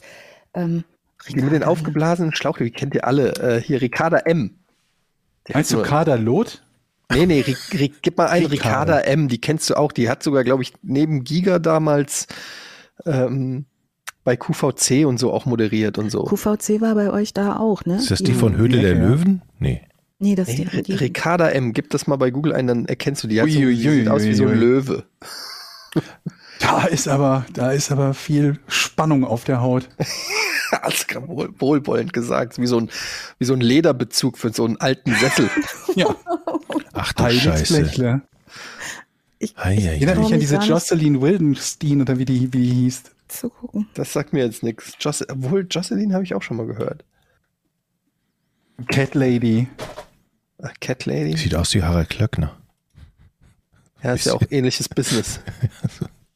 Ja, also wirklich ähnliches Business. Und das Ding ist, dass. Aber die haben alle Schweinekohle gemacht. Ne? Also sowohl Glöckner als Mhm. auch Ricarda M und so. Man denkt dann immer so, wer trägt sowas? Aber diese ganzen Home-Shopping-Produkte und Mode und so, Das ist ein fetter das ist Markt. ein Riesenmarkt. Ein Riesenmarkt. Ja. Glaubt man nicht, aber ist so. Alles Ja. klar, neues Businessmodell für Jochen. Ich sehe einen neuen Podcast für Jochen. Ich sehe Jochen schon mit dieser, mit dieser Mosi-Perücke. Und Carlo auf dem Arm. Was das Coole ist, wenn du so hier so bei, wie heißen die alle, HSE 24 oder Mhm. ne, so QVC oder so, du kriegst ja als Moderator da permanent eine super Maniküre, weil du ja ständig an deinen Pfoten Klar. irgendwas zeigen musst. Perfekte Ja, Finger. Ja. Ist Einstell Einstellungskriterium. Im Gegensatz offensichtlich zu perfekter Haut. Naja, was jetzt losgeht und Georg, ich glaube, du stimmst mir zu, wenn du die zwei, drei Dinge äh, mitverfolgt hast, die so in den einschlägigen äh, Dokus ist. Ähm, je, je bunter der wird und je ausgefallener und auch je mutiger im Auftreten, desto stärker geht es los mit den Bewertungen von außen. Denn auffallen tut der und es gibt Leute, die haben dazu eine Meinung. Mhm. Und es ist nicht immer nur eine freundliche Meinung, so sagt zum Beispiel unser Baby Schimmerlos Michael Gräter, ähm, es sei überhaupt nichts dahinter gewesen, was er in seinem Modegeschäft da verkauft. Er sei ein Meister im Schaumschlagen gewesen. Ähm, Was für eine Schul- absurde Kritik, ne? Also Ja. ich meine, wenn dein, dein Job ist, Dinge zu verkaufen, was Ja. soll denn dann dahinter? So verkaufst Dinge, wenn Leute Ja. die kaufen und du Erfolg hast, dann funktioniert das. Also Fakt ist schon, und das erleben, sie erlebt seine Konkurrenz auf der Maximilianstraße, wo ja auch wirklich Haute Couture, Schneider äh, und ähm, Marken ähm, verkauft werden. Die erleben schon, so hoch das ja interessant, ne? Der kauft offenbar Dinge an, verändert die ein bisschen, schreibt Mooshammer drauf, eine Schneiderlehre hat er nie gemacht. Mhm. So, ähm, aber macht auch so Maßanfertigungen und hat einfach ein totales Händchen dafür, und zwar sowohl Frauen als auch Männer von Kopf bis Fuß einzukleiden und auch tatsächlich alles zu verkaufen. Also der verkauft äh, Kopfbedeckungen, Krawatten, ähm, Schals, Einstecktücher, Jacken. Mhm. Seine äh, Jugendfreundin sagt später, da hängt bei ihm eine Jacke im Schaufenster aus lila Leder und die fand ich so schön. Das war so eine lila Lederjacke und die hat stumpf 10.000 Mark gekostet. Ich glaube, der kann einfach sehr gut mit den Ja. Leuten quatschen und einfach irgendwas aufquatschen, oder? Ja, wenn du selber schon Star Ja. bist, also Ja. wenn quasi die Leute schon darauf gieren, dich überhaupt kennenzulernen, ist doch glaub- geil. ist Also ist doch eine bessere super. Situation für einen Laden, oder? Ja, Das ist doch mega. Ja. Und So. ich glaube, ich überlege gerade so, was wir, wenn, wo wir bei den Jahreszahlen sind. Ich glaube, was ihm in Sachen nationaler Bekanntheit extrem geholfen hat, ist das Aufkommen von privaten Fernsehsendern Mitte der Ja. 80er Jahre bis zum Ende, weil bis dahin war er so, so Lokalgrößen haben es nicht irgendwie zu deutschlandweiter Berühm Berühmtheit geschafft. Du kanntest die Leute, die Ja. in Hamburg bekannt waren, in, in, in Düsseldorf auf der Straße kannte die keiner, der nicht Genau. irgendwas speziell mit Hamburg zu tun habe. Dasselbe gilt für die Münchner Schickeria wenn du irgendwo in NRW gewohnt hast, kennst, kennst, sagt dir das nichts, wenn du dort nicht gewesen bist. Und mit dem Aufkommen von, von den ganzen Privatsendern und dem ganzen, was Regenbogenpresse ist, als Regenbogenfernsehen und dem Leute zu Stars machen, die im Prinzip in erster Linie mal schrill und bunt sind, war natürlich Mosi irgendwie das gefundene Fressen irgendwie für alle. Jemand, der so äh, offen auch in, in Richtung äh, jedem Blitzlicht geht und so. ja, und Und naja, dann Was- hast du halt noch, dass er alleine durch seine, durch seine Art halt äh, ähm, so beliebt er bei den einen ist, so, so, so, so viele äh, andere hassen ihn dann halt schon alleine dafür, dass er vermutlich, dass er reich ist. Ne? Da gibt es Ja. genügend Leute, die darüber schon sauer werden. ja, Neid ist ein schlimmes Gefühl. Und Ja. ähm, was absolut stimmt, Georg, ist, dass diese Schickeria, diese Münchner Schickeria, da trifft er voll den Nerv. Das sind gar Mhm. nicht so viele Leute, da hast du vollkommen recht. Ne? Außerhalb erstmal weiß man gar nicht so sehr, wer gehört denn da alles immer dazu, bis auf die, die dann ständig in der bunten und in der Gala und sonst wo Mhm. abgedruckt werden und in den Boulevardblättern. Das sind nur so 150 bis 160 Menschen. Die machen aber richtig einen los. Das heißt, die, ähm, die veranstalten Partys, die veranstalten Events. Ähm, da ist jeden Tag Halligalli, tolle Restaurants, alle Lokale sind zu der Zeit auch jeden Tag auf. Also da ist auch wirklich Musik in dieser Szene in der Zeit. Und ähm, der, ähm, ja, man kann einfach sagen, er ist ein wahnsinnig guter Geschäftsmann, der verkauft dem Papst ein Doppelbett. Ne? Also der ist einfach jemand, der weiß, wie es geht. Okay, guter Ja. Spruch. Ich muss kurz ein kleines bisschen blättern, denn ähm, ich habe gedacht, diesen Songtext, den wir eben hatten von der Münchner Schickeria, beziehungsweise den Songtext draußen vor der großen Stadt stehen, die Piep Piep, musste ich ja immer singen, sich die Beine platt, sich die Füße platt. Gibt noch einen Song von der Spider Murphy Gang und zwar über die Schickeria, der auch Mhm. in den Charts platziert war. Und äh, mein Bayerisch ist nicht besonders, ähm, aber die, das ist ein sehr kritischer Song über diese Reichen und Schönen, die in der Zeit wirklich so abgehen da. Und äh, Refrain geht, ähm, schick, schick, schickeria. In Schwabing gibt's da Kneipen, die muss ganz was Besonderes sein. Da lassen solche Leute wie die und mir es gar nicht nahe. Also es ist schon auch, äh, ne, werden diese Leute aus der Bevölkerung auch bewundernd angeguckt, weil die auch was ganz Besonderes sind. So, ähm, er inszeniert sich selbst äh, auch mit Damen und äh, mit weiblicher Begleitung, obwohl all seinen Freunden über die Jahre, seinen engeren Bekannten, zu denen unter anderem Senta Berger, Roberto Blanco, also schon auch die Haute- äh, äh, ja, die, die erfolgreicheren Siegfried und Roy. Siegfried und Roy. Der Arnold Schwarzenegger lässt sich bei ihm einkleiden. Also da ist schon viel Musik drin, ähm, was alle hinterher immer gewusst haben wollen, ist, dass ihnen eigentlich klar ist, dass er nicht heterosexuell ist, sondern ähm, sich eigentlich sexuell eher zu Männern hingezogen fühlt, das aber auf gar keinen Fall öffentlich macht. Die Szene damals in den 80er Jahren haben wir es ja äh, vor allen Dingen noch mit einer Zeit zu tun, in der der Paragraph 175 noch nicht abgeschafft ist. Also wenn wir das jetzt so normal finden, dass man offen schwul leben kann, ähm, was ja auch heute nicht immer so normal ist, wenn man sich mal Bundesliga oder so anguckt, ne, wie viele Leute da irgendwie eher mal davon absehen, das zu machen. Ja, Ähm, aber das ist immer, das musst du halt immer mit, mit, mit, mit, äh, mit sehr viel Vorsicht genießen. Dass jemand glaubt, etwas nicht tun zu können, heißt nicht, dass er es nicht tun kann. Ne? Naja, Also und das, gerade äh, diese Bundesliga-Diskussion habe ich neulich erst, erst gehabt in, äh, mit, mit einem Mitkranken, als wir in Stühlen saßen und Medizin verabreicht bekamen. Ja, ich bin bei solchen Diskussionen auch immer in dem Moment vorsichtig, wo, ähm, wo ich selber nicht betroffen bin, beziehungsweise nicht gut mitreden kann, was es denn bedeutet, für jeden persönlich das zu tun, zumal es ja auch eine sehr persönliche Angelegenheit ist. Äh, zu der Zeit, in der es, ähm, in der es bekannt wird innerhalb seiner Freunde, ähm, ist der Paragraph 175, nämlich der Verbot, das ver gesetzliche Verbot homosexueller Beziehungen noch aktiv. Dieser Paragraph ist ja erst am 11. Juni 94 abgeschafft worden. Und äh, wir, wir haben es in München mit einer sehr konservativen Szene zu tun. Also was auch selbst Freunde dann von ihm sagen in diesen Dokus, ich kann es nur so wiedergeben, wie ich es gesehen und gehört habe, ist, dass sie schon ihnen schon klar ist, dass er das nicht tun wird, sich zu outen, weil auch seine Kundschaft sich aus sehr konservativer Klientel zusammensetzt. Und die, von denen er stark vermutet, die haben nicht die, ähm, seine Geschäfte werden nicht gut laufen, wenn er das tut. Also er tut es nicht. Ähm, das läuft unter der Hand und das bleibt so ein offenes Geheimnis. Er wird auch darauf angesprochen, er äußert sich dazu nicht. Was er sagt ist, jeder kann machen, was er möchte.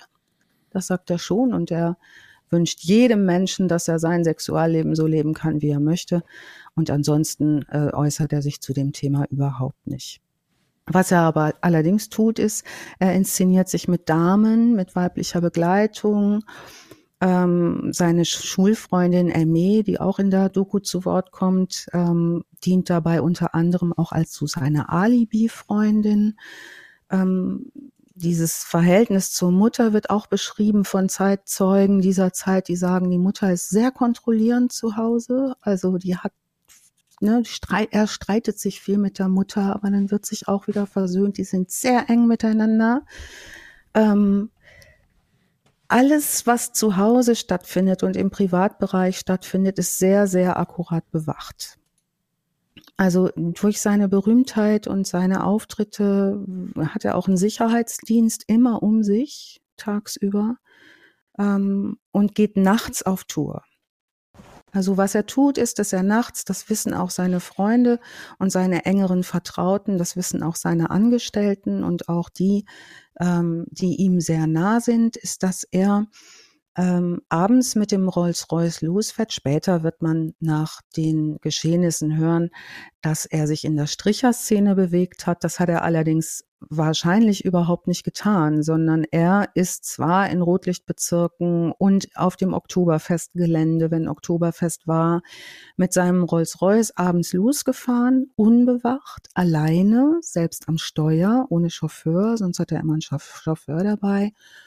Ähm, und hat sich umgeguckt nach jungen Männern, die nicht notwendigerweise Stricher gewesen sein müssen, sondern er hat junge Männer angesprochen, gefragt, ob sie mitkommen möchten, ähm, mit ihnen Fahrten gemacht und ihnen Geld angeboten für sexuelle Dienstleistungen.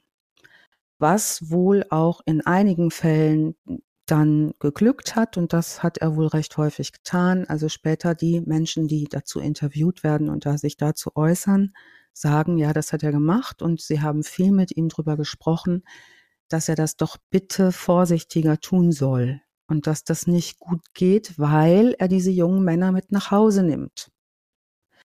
Also, Jugendfreundin von ihm sagt später, ich habe immer gesagt, es gibt so viele Hotels, wo du reingehen kannst mit den jungen Männern ähm, und wo ihr das dann machen könnt und wo ihr dann, wo du sie dann bezahlst. Und er hat wohl auch immer sehr hochpreisig, ist er da rangegangen.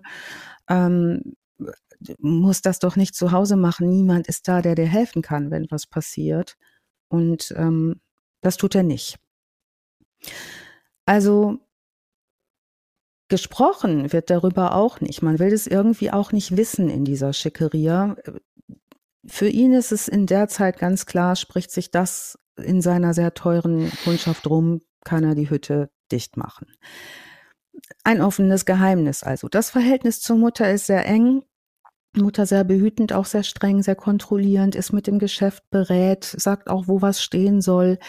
Sie ist auch treibende Geschäftsfrau, sehr kleine, sehr zarte Frau, ihrerseits sehr extravagant, teurer Schmuck, ähm, tiefblau gefärbte Haare, Pelze, Perlen.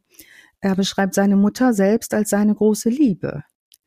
Wenngleich es viel Streit und eifersüchtiges Verhalten gibt, sie beschreibt ihr Verhalten ihm gegenüber als Zuckerbrot und Peitsche. Sie sagt, sie will hochkommen und ist auch für ihn sehr ehrgeizig für ihn. Das Ganze begründet er selbst mit der Vaterproblematik und sagt, ähm, nie wieder möchte ich arm sein. Und ähm, das ist sicherlich ein, einer seiner Erfolgsmotoren auch raus aus der Armut. Es gibt einige Auftritte, also wenn man seinen Namen eingibt in, äh, in YouTube beispielsweise, kriegt ihr überall so Talkshow-Auftritte. Sein Modegeschäft ist gar nicht mehr so jetzt die Haupteinnahmequelle, wie gedacht. Äh, ist noch eine ganze Zeit, dass es das ist, das ist es gar nicht. Denn die Leute in der Schickeria kommen in den späten 80er, in den 90er Jahren auch drauf, dass es woanders bessere Mode für kleineres Geld gibt und nicht eine aufgeblasene ähm, Mode, die, die sehr, sehr teuer ist. Er stellt sich dann um und inszeniert sich selbst als Marke und hat Auftritte. Ähm, es geht durch Talkshows, auch durch die großen, ist zum Beispiel in Gottschalks Late Night mit seiner Mutter in den 90er, Anfang der 90er Jahre. Ähm, was kann man über ihn noch sagen? Ja, er ist eigentlich aus dem Fernsehen fast nicht mehr wegzudenken, weil er keine Gelegenheit auslässt, äh, sich selbst als Marke zu inszenieren, seinen Yorkshire Terrier Daisy als Marke zu inszenieren, seine Mutter als Marke zu inszenieren und unheimlich gern eingeladener Gast ist, weil er wahnsinnig unterhaltsam ist.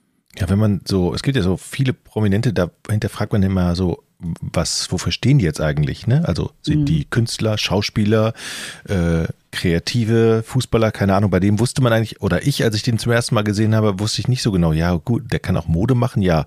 Aber in erster Linie kannte man den, war Talkshow-Gast und ja, war lustig war oder unterhaltsam, ja. so. Aber dass der noch schneidern könnte oder ein Schneider wusste man ja gar nicht eigentlich, also ich nicht. Also seine Selbstvermarktungsqualitäten sind in dieser Zeit grandios.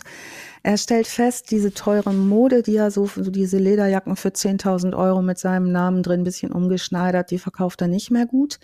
Aber was er dann auch kann, ist zu sagen, so, dann mache ich jetzt Krawatten. Die kosten nicht viel. Hier stehen sowieso immer 10.000 Touristen vorm Laden, die mich sehen wollen, wie ich ein- und aussteige mit meinem Hund unterm Arm, der ähm, ne, ein Diamantschleifchen in den Haaren hat äh, dann verkaufe ich jetzt Dinge, die die sich auch leisten können und dann an Gros. Da macht er in Krawatten. Ne, und verkauft da unheimlich viele Krawatten in seinem Laden. Seine Selbstvermarktung ist super. Daisy wird eingekleidet, sein Schoßhund. Ab jetzt sind er und Daisy auch ein, ein großes Team. Wie, wie kommt dieses Daisy und dieser Yorkshire Terrier, der mindestens genauso berühmt wird wie er, der auch übrigens selber später ein Buch geschrieben hat. Also er schreibt, er redet auch für Daisy. Daisy gibt auch Interviews, Daisy wird auch fotografiert und so, also das ist schon scharf. Ähm, bis 1993 ist eigentlich sein einziges Glück, sagen seine Freunde, seine Mutter und sein, sie ist auch sein Rückgrat. Und Else Mooshammer stirbt am 10. August 1993 im Alter von 85 Jahren. Menschen, die sehr eng mit ihm sind, sagen, das ist eigentlich sein Zusammenbruch. Ne? Es hätte ein starkes Abhängigkeitsverhältnis zur Mutter gegeben. Er fällt in ein tiefes Loch. Die Beerdigung seiner Mutter ähm, wird organisiert, sehr pompös, sehr ähm, äh, in einem Mausoleum wird sie bestattet, ähm, in, ja, auf dem Ostfriedhof in, in München. Ähm, das was jetzt passiert, ist, dass er einerseits sehr lost ist nach dem Verlust seiner Mutter und andererseits aber auch eine Freiheit verspürt, die er vorher so nicht hatte. Und ähm, ja, sowas wie alle Zeugen eigentlich sagen später, sowas beginnt wie ein Doppelleben. Also zum einen diese Marke, diese Fernsehmarke, Selbstvermarktung geht jetzt ab den 90er Jahren voll los. Ähm, super sympathische Auftritte, unter anderem bei Veronas Welt 1998, wenn ihr euch da euch noch dran noch erinnern könnt, die von Verona damals noch Feldbusch ähm, in ihrer Sendung. Da lässt er sich in einer Sänfte auf vier Trägern rein. Ich erinnere mich nur noch an Piep. Ja, das war mit Lilo Wanders, war? Nee, oder war das auch? Nee, Lilo Wanders war wahre Liebe. Das war wahre Liebe, aber das war die Phase, wo es all diese Sendungen gab, ne? wo mhm. es auch relativ freizügig wurde und irgendwie erstmals auch im Fernsehen diese Dinge so besprochen Piep hatte doch diese Quizfragen mit Dolly Buster. Richtig. A, B oder F. Richtig, das war Die richtige Antwort ja. gibt es nach der Werbung, wenn ich einen Cock aus meinem Mund genommen habe. Und es gab vor allen Dingen in dieser Phase des gehört. Fernsehens total viel so bescheuerte Sendungen. Ne? Ähm, wahnsinnig buntes Programm. Und ähm, ich kann mich gut erinnern, dass wir da viel Fernsehen einfach auch geguckt haben, lineares, ne? RTL, die Privaten gingen richtig ab und so. Mm, er hat Auftritte bei Schmiteinander in Talkshows und er fängt zum Beispiel auch an zu singen. Also er nimmt, Geil. das war dann das, was noch singt einen Song in den 2000er Jahren, also 2000 genau, mit einer Band namens Münchner Zwietracht. Das ist so eine Oktoberfestband, also so machen so Rumstatter Musik, würde man meinen, äh, sagen können. Und äh, mit denen singt er den Song Mooshammer. Also Mooshammer als Wortspiel. Geld haben wir. Ähm, ist Werbefigur für McDonalds. Er ist Werbefigur für Nescafé.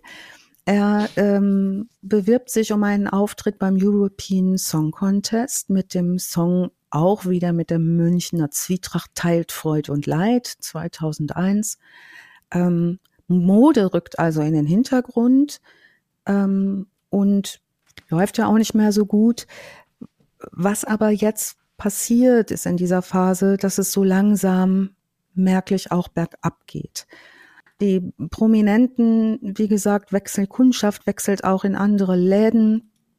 Äh, seine, seine Daisy und seine, seine Chauffeure, seine beiden, seine drei Rolls Royces.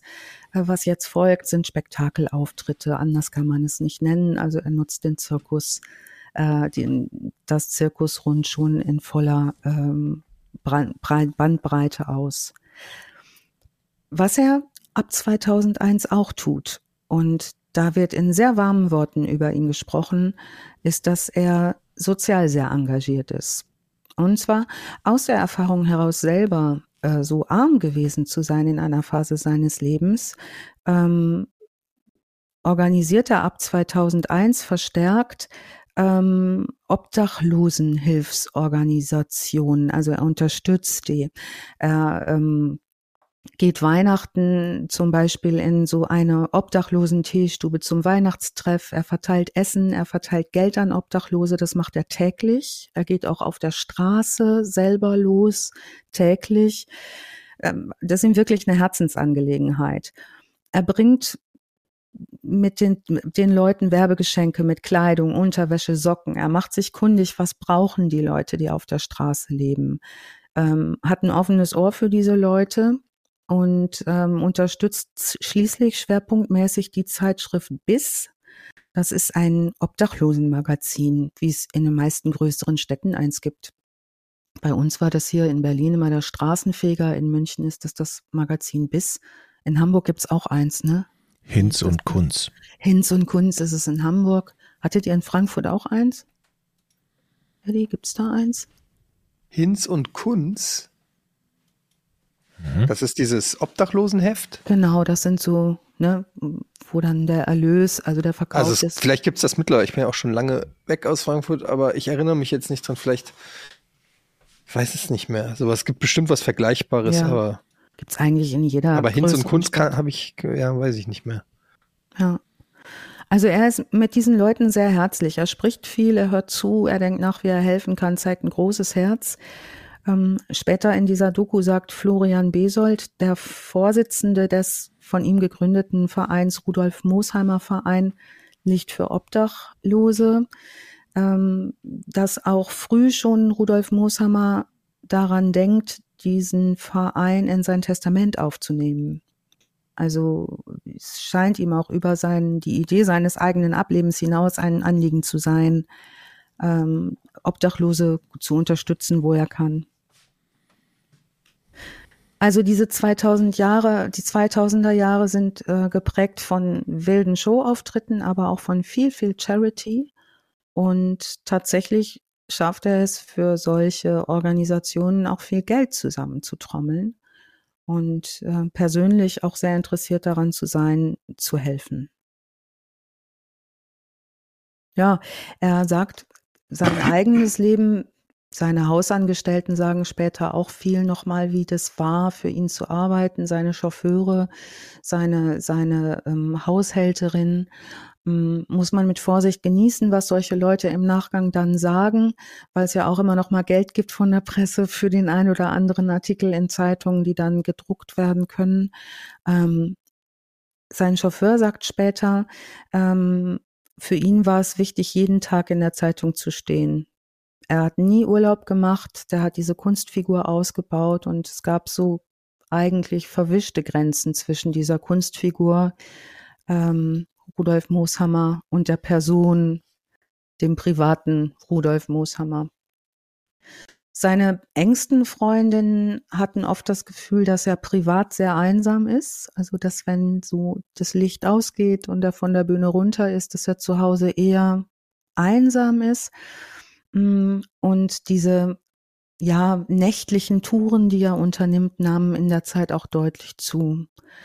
Also da wurden auch offen Sorgen schon ihm gegenüber geäußert. Eben habe ich schon mal angedeutet, ähm, dass der Wunsch an ihn herangetragen wird von engen Freunden, doch bitte nicht einfach Leute mit nach Hause zu nehmen, ohne Sicherheitsdienst, ohne Sicherheitsleute.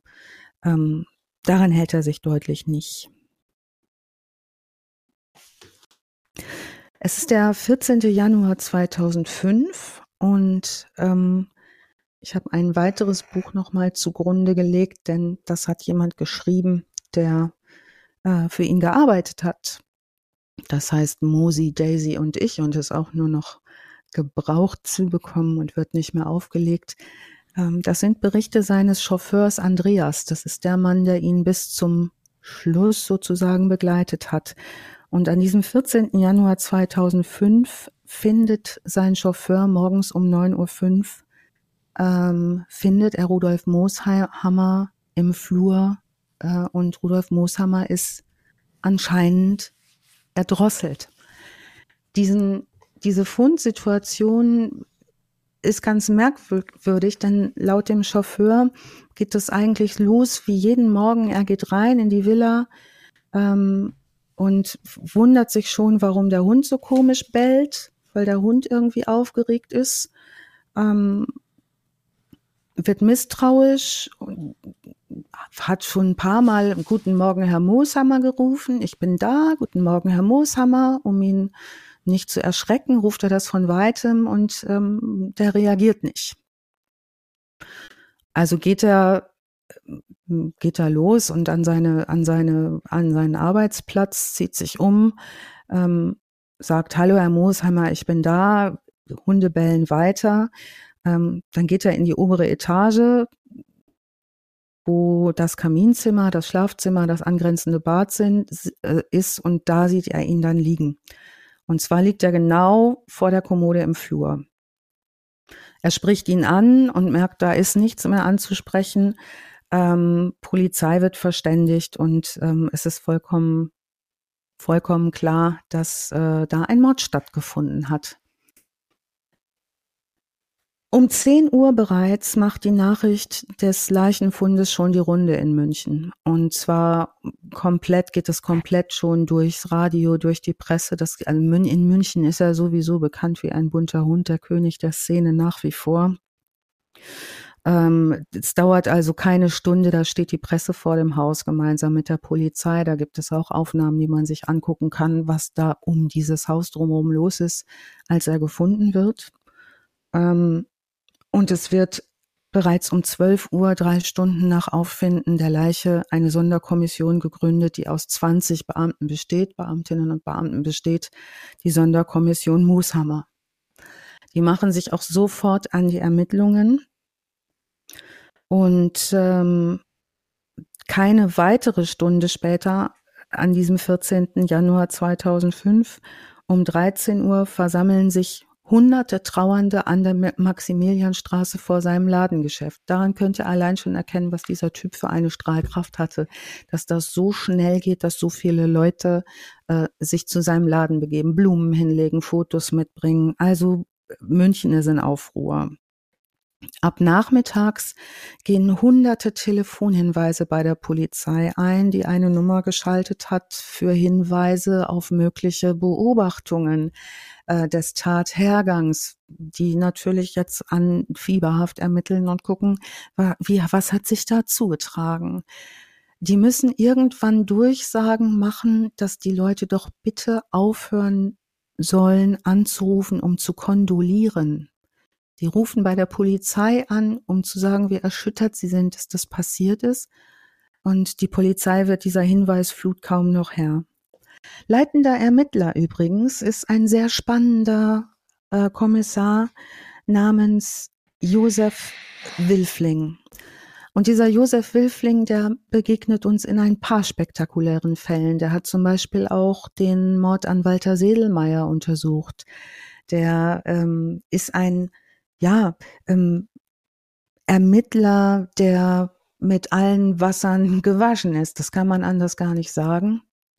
Und ähm, geht sehr, sehr schnell und Gott sei Dank zu dieser Phase auch schon dazu über, äh, die DNA von dem ähm, Tatwerkzeug, das gefunden wird, äh, untersuchen zu lassen.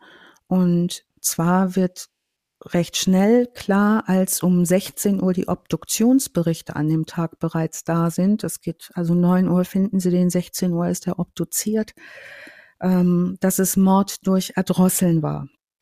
Und zwar hat der Täter ihm ein Kabel viermal um den Hals gelegt und ihn erwürgt. Also er ist zwar tot durch Ersticken. An dem Kabel finden Sie DNA. Die DNA jagen Sie durch die ähm, durch die Archive. Ähm, und bereits um 17 Uhr des Folgetages haben sie einen Durchbruch und einen Treffer in der DNA-Datenbank und können die DNA zuordnen. Die DNA ist gelistet und sie wissen jetzt, wer der Täter ist. Mm. Okay, dann bis zum nächsten Mal. Ja, die ähm, Tat selbst ist ähm, insofern sehr besonders, als dass der Tatort nicht besonders ähm, verwüstet ist. Es gibt ein paar Spuren, wo die Polizei sagt, das ist auffällig. Das hat sich offenbar um einen, schon um ein Raubdelikt gehandelt, weil auch hier und da Schubladen offen sind. So ganz klar ähm, ist es nicht, was da genau passiert ist. Mm, die ah, ich muss mal ganz kurz meine 10.000 Aufzeichnungen nochmal durchsortieren. Mm, verhaftet ähm, wird der mutmaßliche Täter sofort und ist sofort geständig. Es handelt sich um den 25-jährigen Haresh K. Das ist ein Aushilfskoch in München, der, wie sich später herausstellen soll, mm, keinesfalls der Stricherszene zuzuordnen ist, sondern ein junger Mann, der sehr auf das später analysierte ähm, Lieblingsschema des Rudolf Mooshammer passt, nämlich ein dunkelhaariger junger Mann, ein eher dunkler Typ, er stand immer mehr auf so die dunklen Typen, ähm, der offenbar von Mooshammer angesprochen wurde, sich dann relativ schnell auf dem Polizeipräsidium dazu bekennt, dass er im Vorfeld mit seiner Freundin großen Streit gehabt hat, weil er spielsüchtig ist und seiner Freundin Geld genommen hat, und zwar im 1000 D-Mark Bereich. Versucht hat, diese Schulden wieder auszugleichen. In dieser Nacht von Mooshammer aus dem Rolls-Royce-Haus angesprochen wird, der ihm 2000 D-Mark anbietet. Euro sogar. Euro anbietet für sexuelle Gefälligkeiten. Ähm, die kaspern das ab, dealen das ab, äh, fahren zu Mooshammer nach Hause.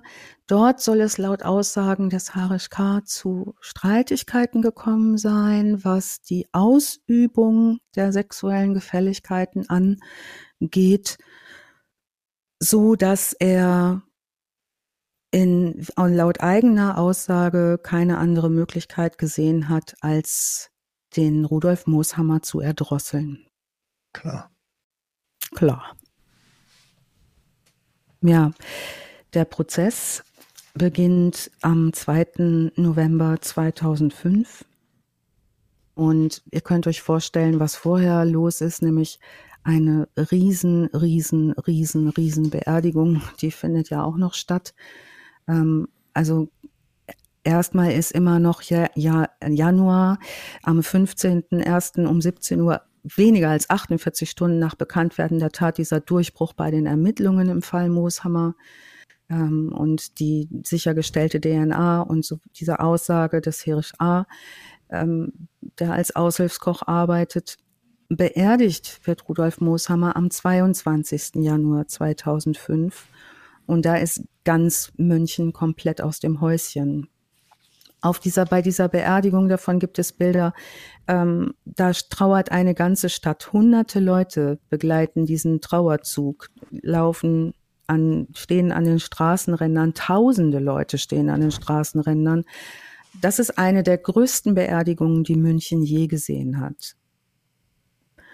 Ähm, was auffällig ist, sagen später Beobachter dieser Szene, die befragt werden, dass äh, viele Menschen da sind, aber vor allen Dingen viele Menschen aus der Bevölkerung, aber nicht die Schickeria-Leute, die ihm so nahe gestanden haben. Denn was auch passiert ist, dass niemand so richtig jetzt was damit zu tun haben will, weil ja bekannt wurde und durch die Medien und durch die Presse verbreitet wird, dass es da offenbar Stricherkontakte gegeben hat. Entschuldigung. Gesundheit. Gesundheit. Nun, diese Beerdigung findet statt und seine nächsten Leute versuchen, ähm, die zu organisieren, zum Beispiel die Trauerrede für ihn zu halten. Mm, da werden viele Offizielle angefragt. Ne, natürlich wird dann Münchner Bürgermeister gefragt, da werden aber auch große Prominente gefragt, ob sie in die Trauerrede halten möchten für diesen sehr beliebten Rudolf Mooshammer. Das will keiner tun.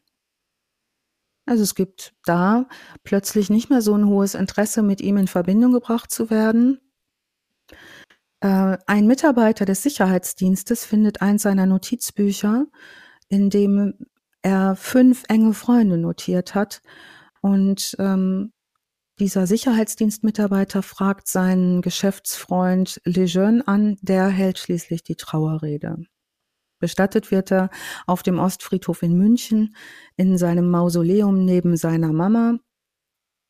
Ähm, dieses Grabmal hat er schon sehr früh gekauft 1898 wurde das errichtet, ein Temp, so ein tempelartiger Grabbau. Darunter ist eine Gruft von 25 Quadratmetern. Die hat er gekauft, diese Gruft, ähm, weil die ihm so gut gefallen hat, weil das die Gruft des Hofschuhmachermeisters von König Ludwig I. gewesen sein soll. Mhm. Und da er diese König Ludwig und diese barocken Geschichten so toll find, findet, hat er ähm, dieses seit Mitte der 30er Jahre nicht mehr belegte Mausoleum angemietet. Ähm, und es hat ihm so gut gefallen, dass, äh, dass er sagt, das passt zusammen. Ähm, das hat er 88 schon für 50 Jahre lang erworben als letzte Ruhestätte für seine Mutter Else und dort wird er dann auch bestattet.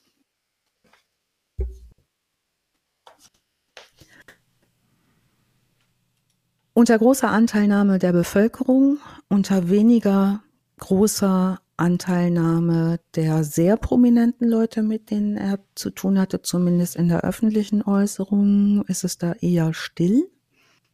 Wer nicht still ist, sind Leute, die jetzt mit dieser Geschichte Geld verdienen können. Und äh, natürlich sind die Boulevardblätter voll mit diesem Skandal im Sperrbezirk. Und ähm, der Prozess 2005 wird auch zu einem einigermaßen zu seinem Leben passenden Spektakel, denn was die ähm, Justiz sich da angucken muss an Publikum, was da auftritt und Aussagen macht, ähm, ist wirklich einigermaßen beeindruckend. Es gibt einen sehr, sehr guten Spiegelartikel zu diesem äh, Prozesstag. Ähm, und zwar äh, titelt der Spiegel 2005 äh, nach Prozessende am 21.11. Ähm, das Urteil im Mooshammer-Prozess ist gefallen und es gab viele neue Tode.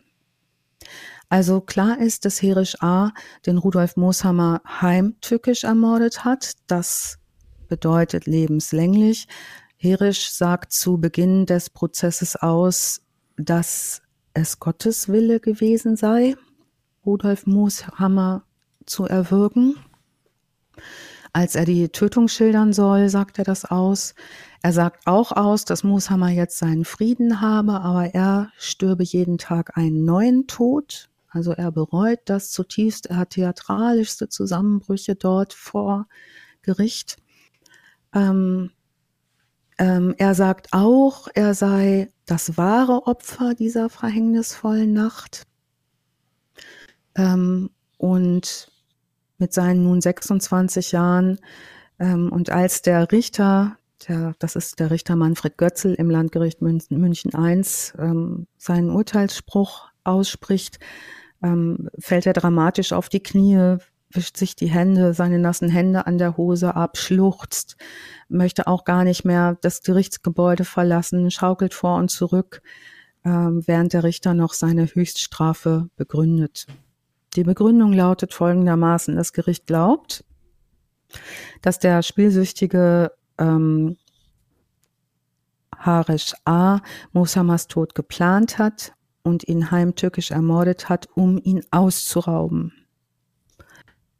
Das Urteil lautet deswegen lebenslang. Die Kammer stellt überdies die besondere Schwere der Schuld fest. Das heißt, zu dem Zeitpunkt, dass Hirisch A wohl 18 bis 20 Jahre sitzen wird.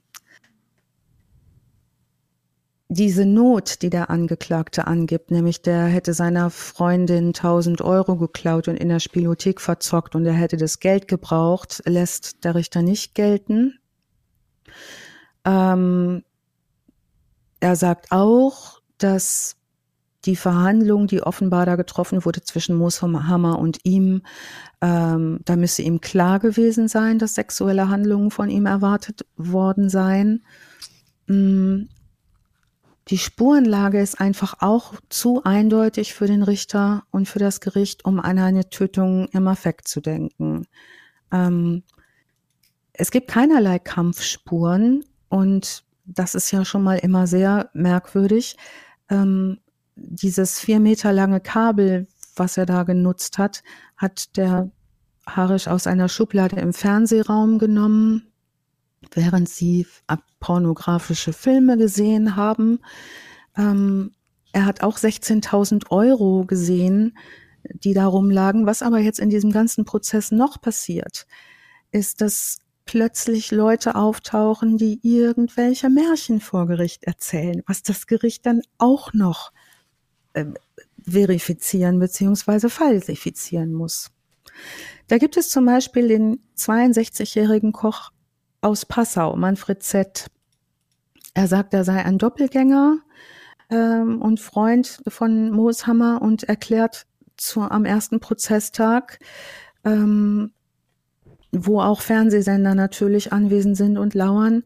Er, er hasse den Herisch A so sehr, der hätte seinen Rudi auf dem Gewissen. Ähm, er erzählt dem Gericht pikante Details aus Mushammers Sexleben. Er hätte immer nach Frischfleisch für ihn, such, ihn suchen müssen und so weiter.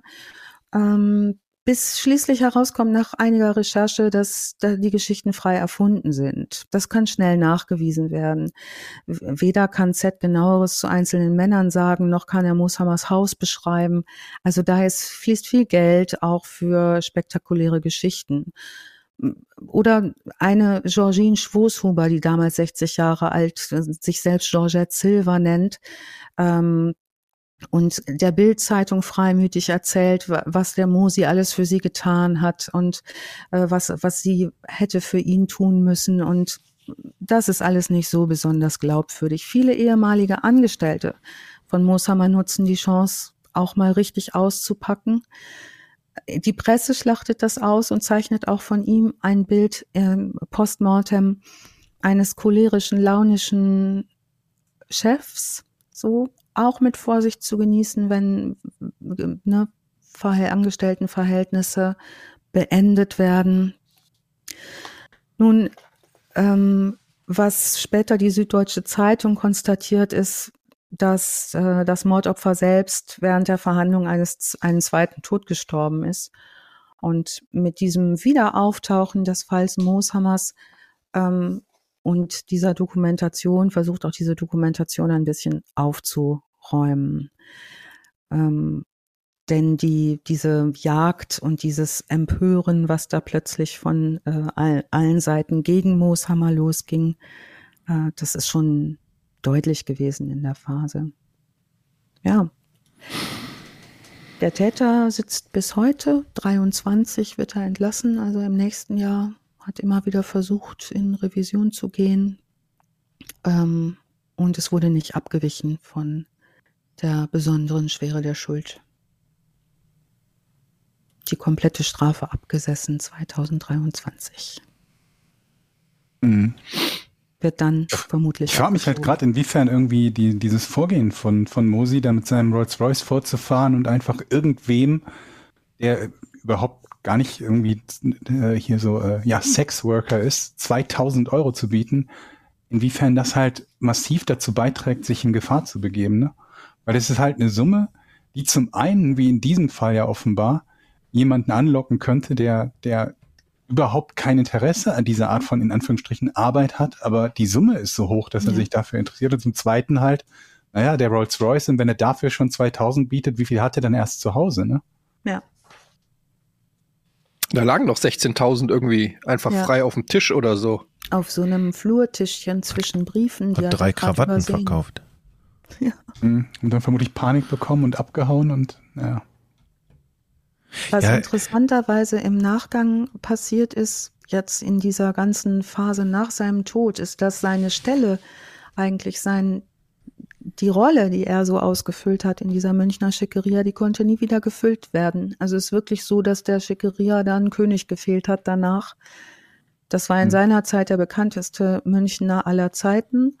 Ähm, diese Obdachlosenorganisation, die ehrt ihn immer noch. Die gehen jedes Jahr zu seinem Mausoleum. Da gibt's große Veranstaltungen, also auch immer noch an seinem Grab. Der Verein Licht für Obdachlose nutzt auch das Mausoleum für Öffentlichkeitsarbeit und ähm, der Verein existiert auch immer noch. Ich habe dann nochmal recherchiert, ob es den noch gibt und ja, den gibt's noch. Die haben nicht so wahnsinnig viel geerbt, weil es gar nicht so viel Barvermögen gab.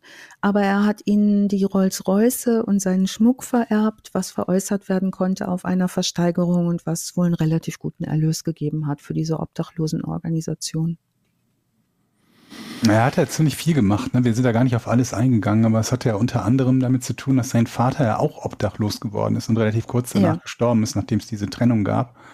Und er ist da wohl teilweise mit, mit äh, sowohl Geld als auch Sachunterstützung zu dieser Brücke gefahren, unter der früher sein Vater obdachlos gelebt hat und hat den Obdachlosen, die dort gewohnt haben, halt äh, ja Unterstützung zukommen lassen ne? und hat ihnen unmittelbar geholfen und so.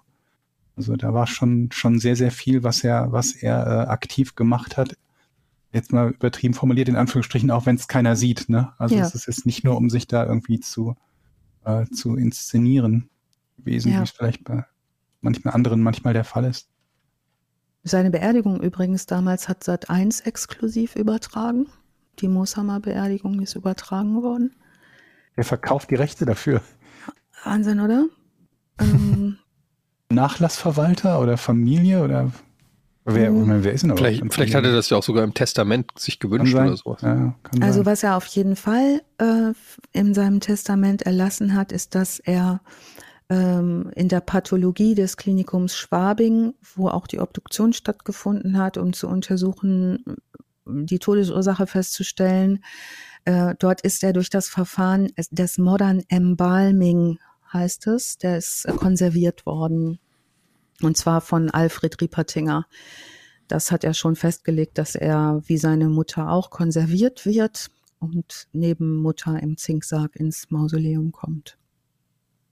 Ja, Wow. Krass, was man alles so, also man kennt natürlich Rudolf Mooshammer, aber was man alles so nicht weiß und die ganzen Details und äh, was für eine schillernde Figur sowohl ähm, öffentlich als auch ja im, im Privaten. Ähm, sehr interessant. Im Mosi. Der Mosi, der Mosi und die Daisy. Vielen Dank, Alice. Sehr gerne. Das war ein sehr, sehr interessanter, ein sehr äh, schön, ist ja immer so ein komisches Wort in dem Zusammenhang, aber ja, sehr Da schön. eine Frage noch zu den Hunden. Hat er die auch einbalsamieren lassen und mit in, hat er da auch ein extra Er hatte Grab für einen die? Hund und der lebte. Warum sollte er den einbalsamieren? Hat, aber er hat gesagt, er hat nur einen Hund. Es gibt tatsächlich, Georg Jochen hat da gar nicht so unrecht, es gab vor Daisy eine Jenny. Ha. Und diese Jenny, die wurde auch mitgenommen in Handtaschen. Und der war so eng mit diesen Hunden, diesen Yorkshire Terriern. Äh, da gibt es einen äh, Bericht darüber, dass er an einer Modenschau abends teilnehmen wollte. Und Jenny war alt wie der Grunewald schon und hauchte ihr Yorkshire Terrier Leben am Nachmittag des Vorabends der Modenschau aus. Und dann hat er sie trotzdem mitgenommen Um Gottes in der? Handtasche. Ja, Okay. und hat die auf dieser Modenschau immer rumgezeigt. Mal gucken, guck mal, da ist sie tot, das ist ja schade, ne? Ich kann die noch nicht allein zu Hause lassen. Ach so, Also es war schon Das auch ein wie- Ding. er hat schon gesagt, sie ist tot. der, er hätte ja auch wie heißt der. Manager vom Undertaker nochmal, der Paul Bearer, der immer mit Ja. so einer Urne reinkam und die so gestreichelt hat? Den, der war Crazy. super, ne? Ja, super Leute, ich muss crazy. leider zur Kita.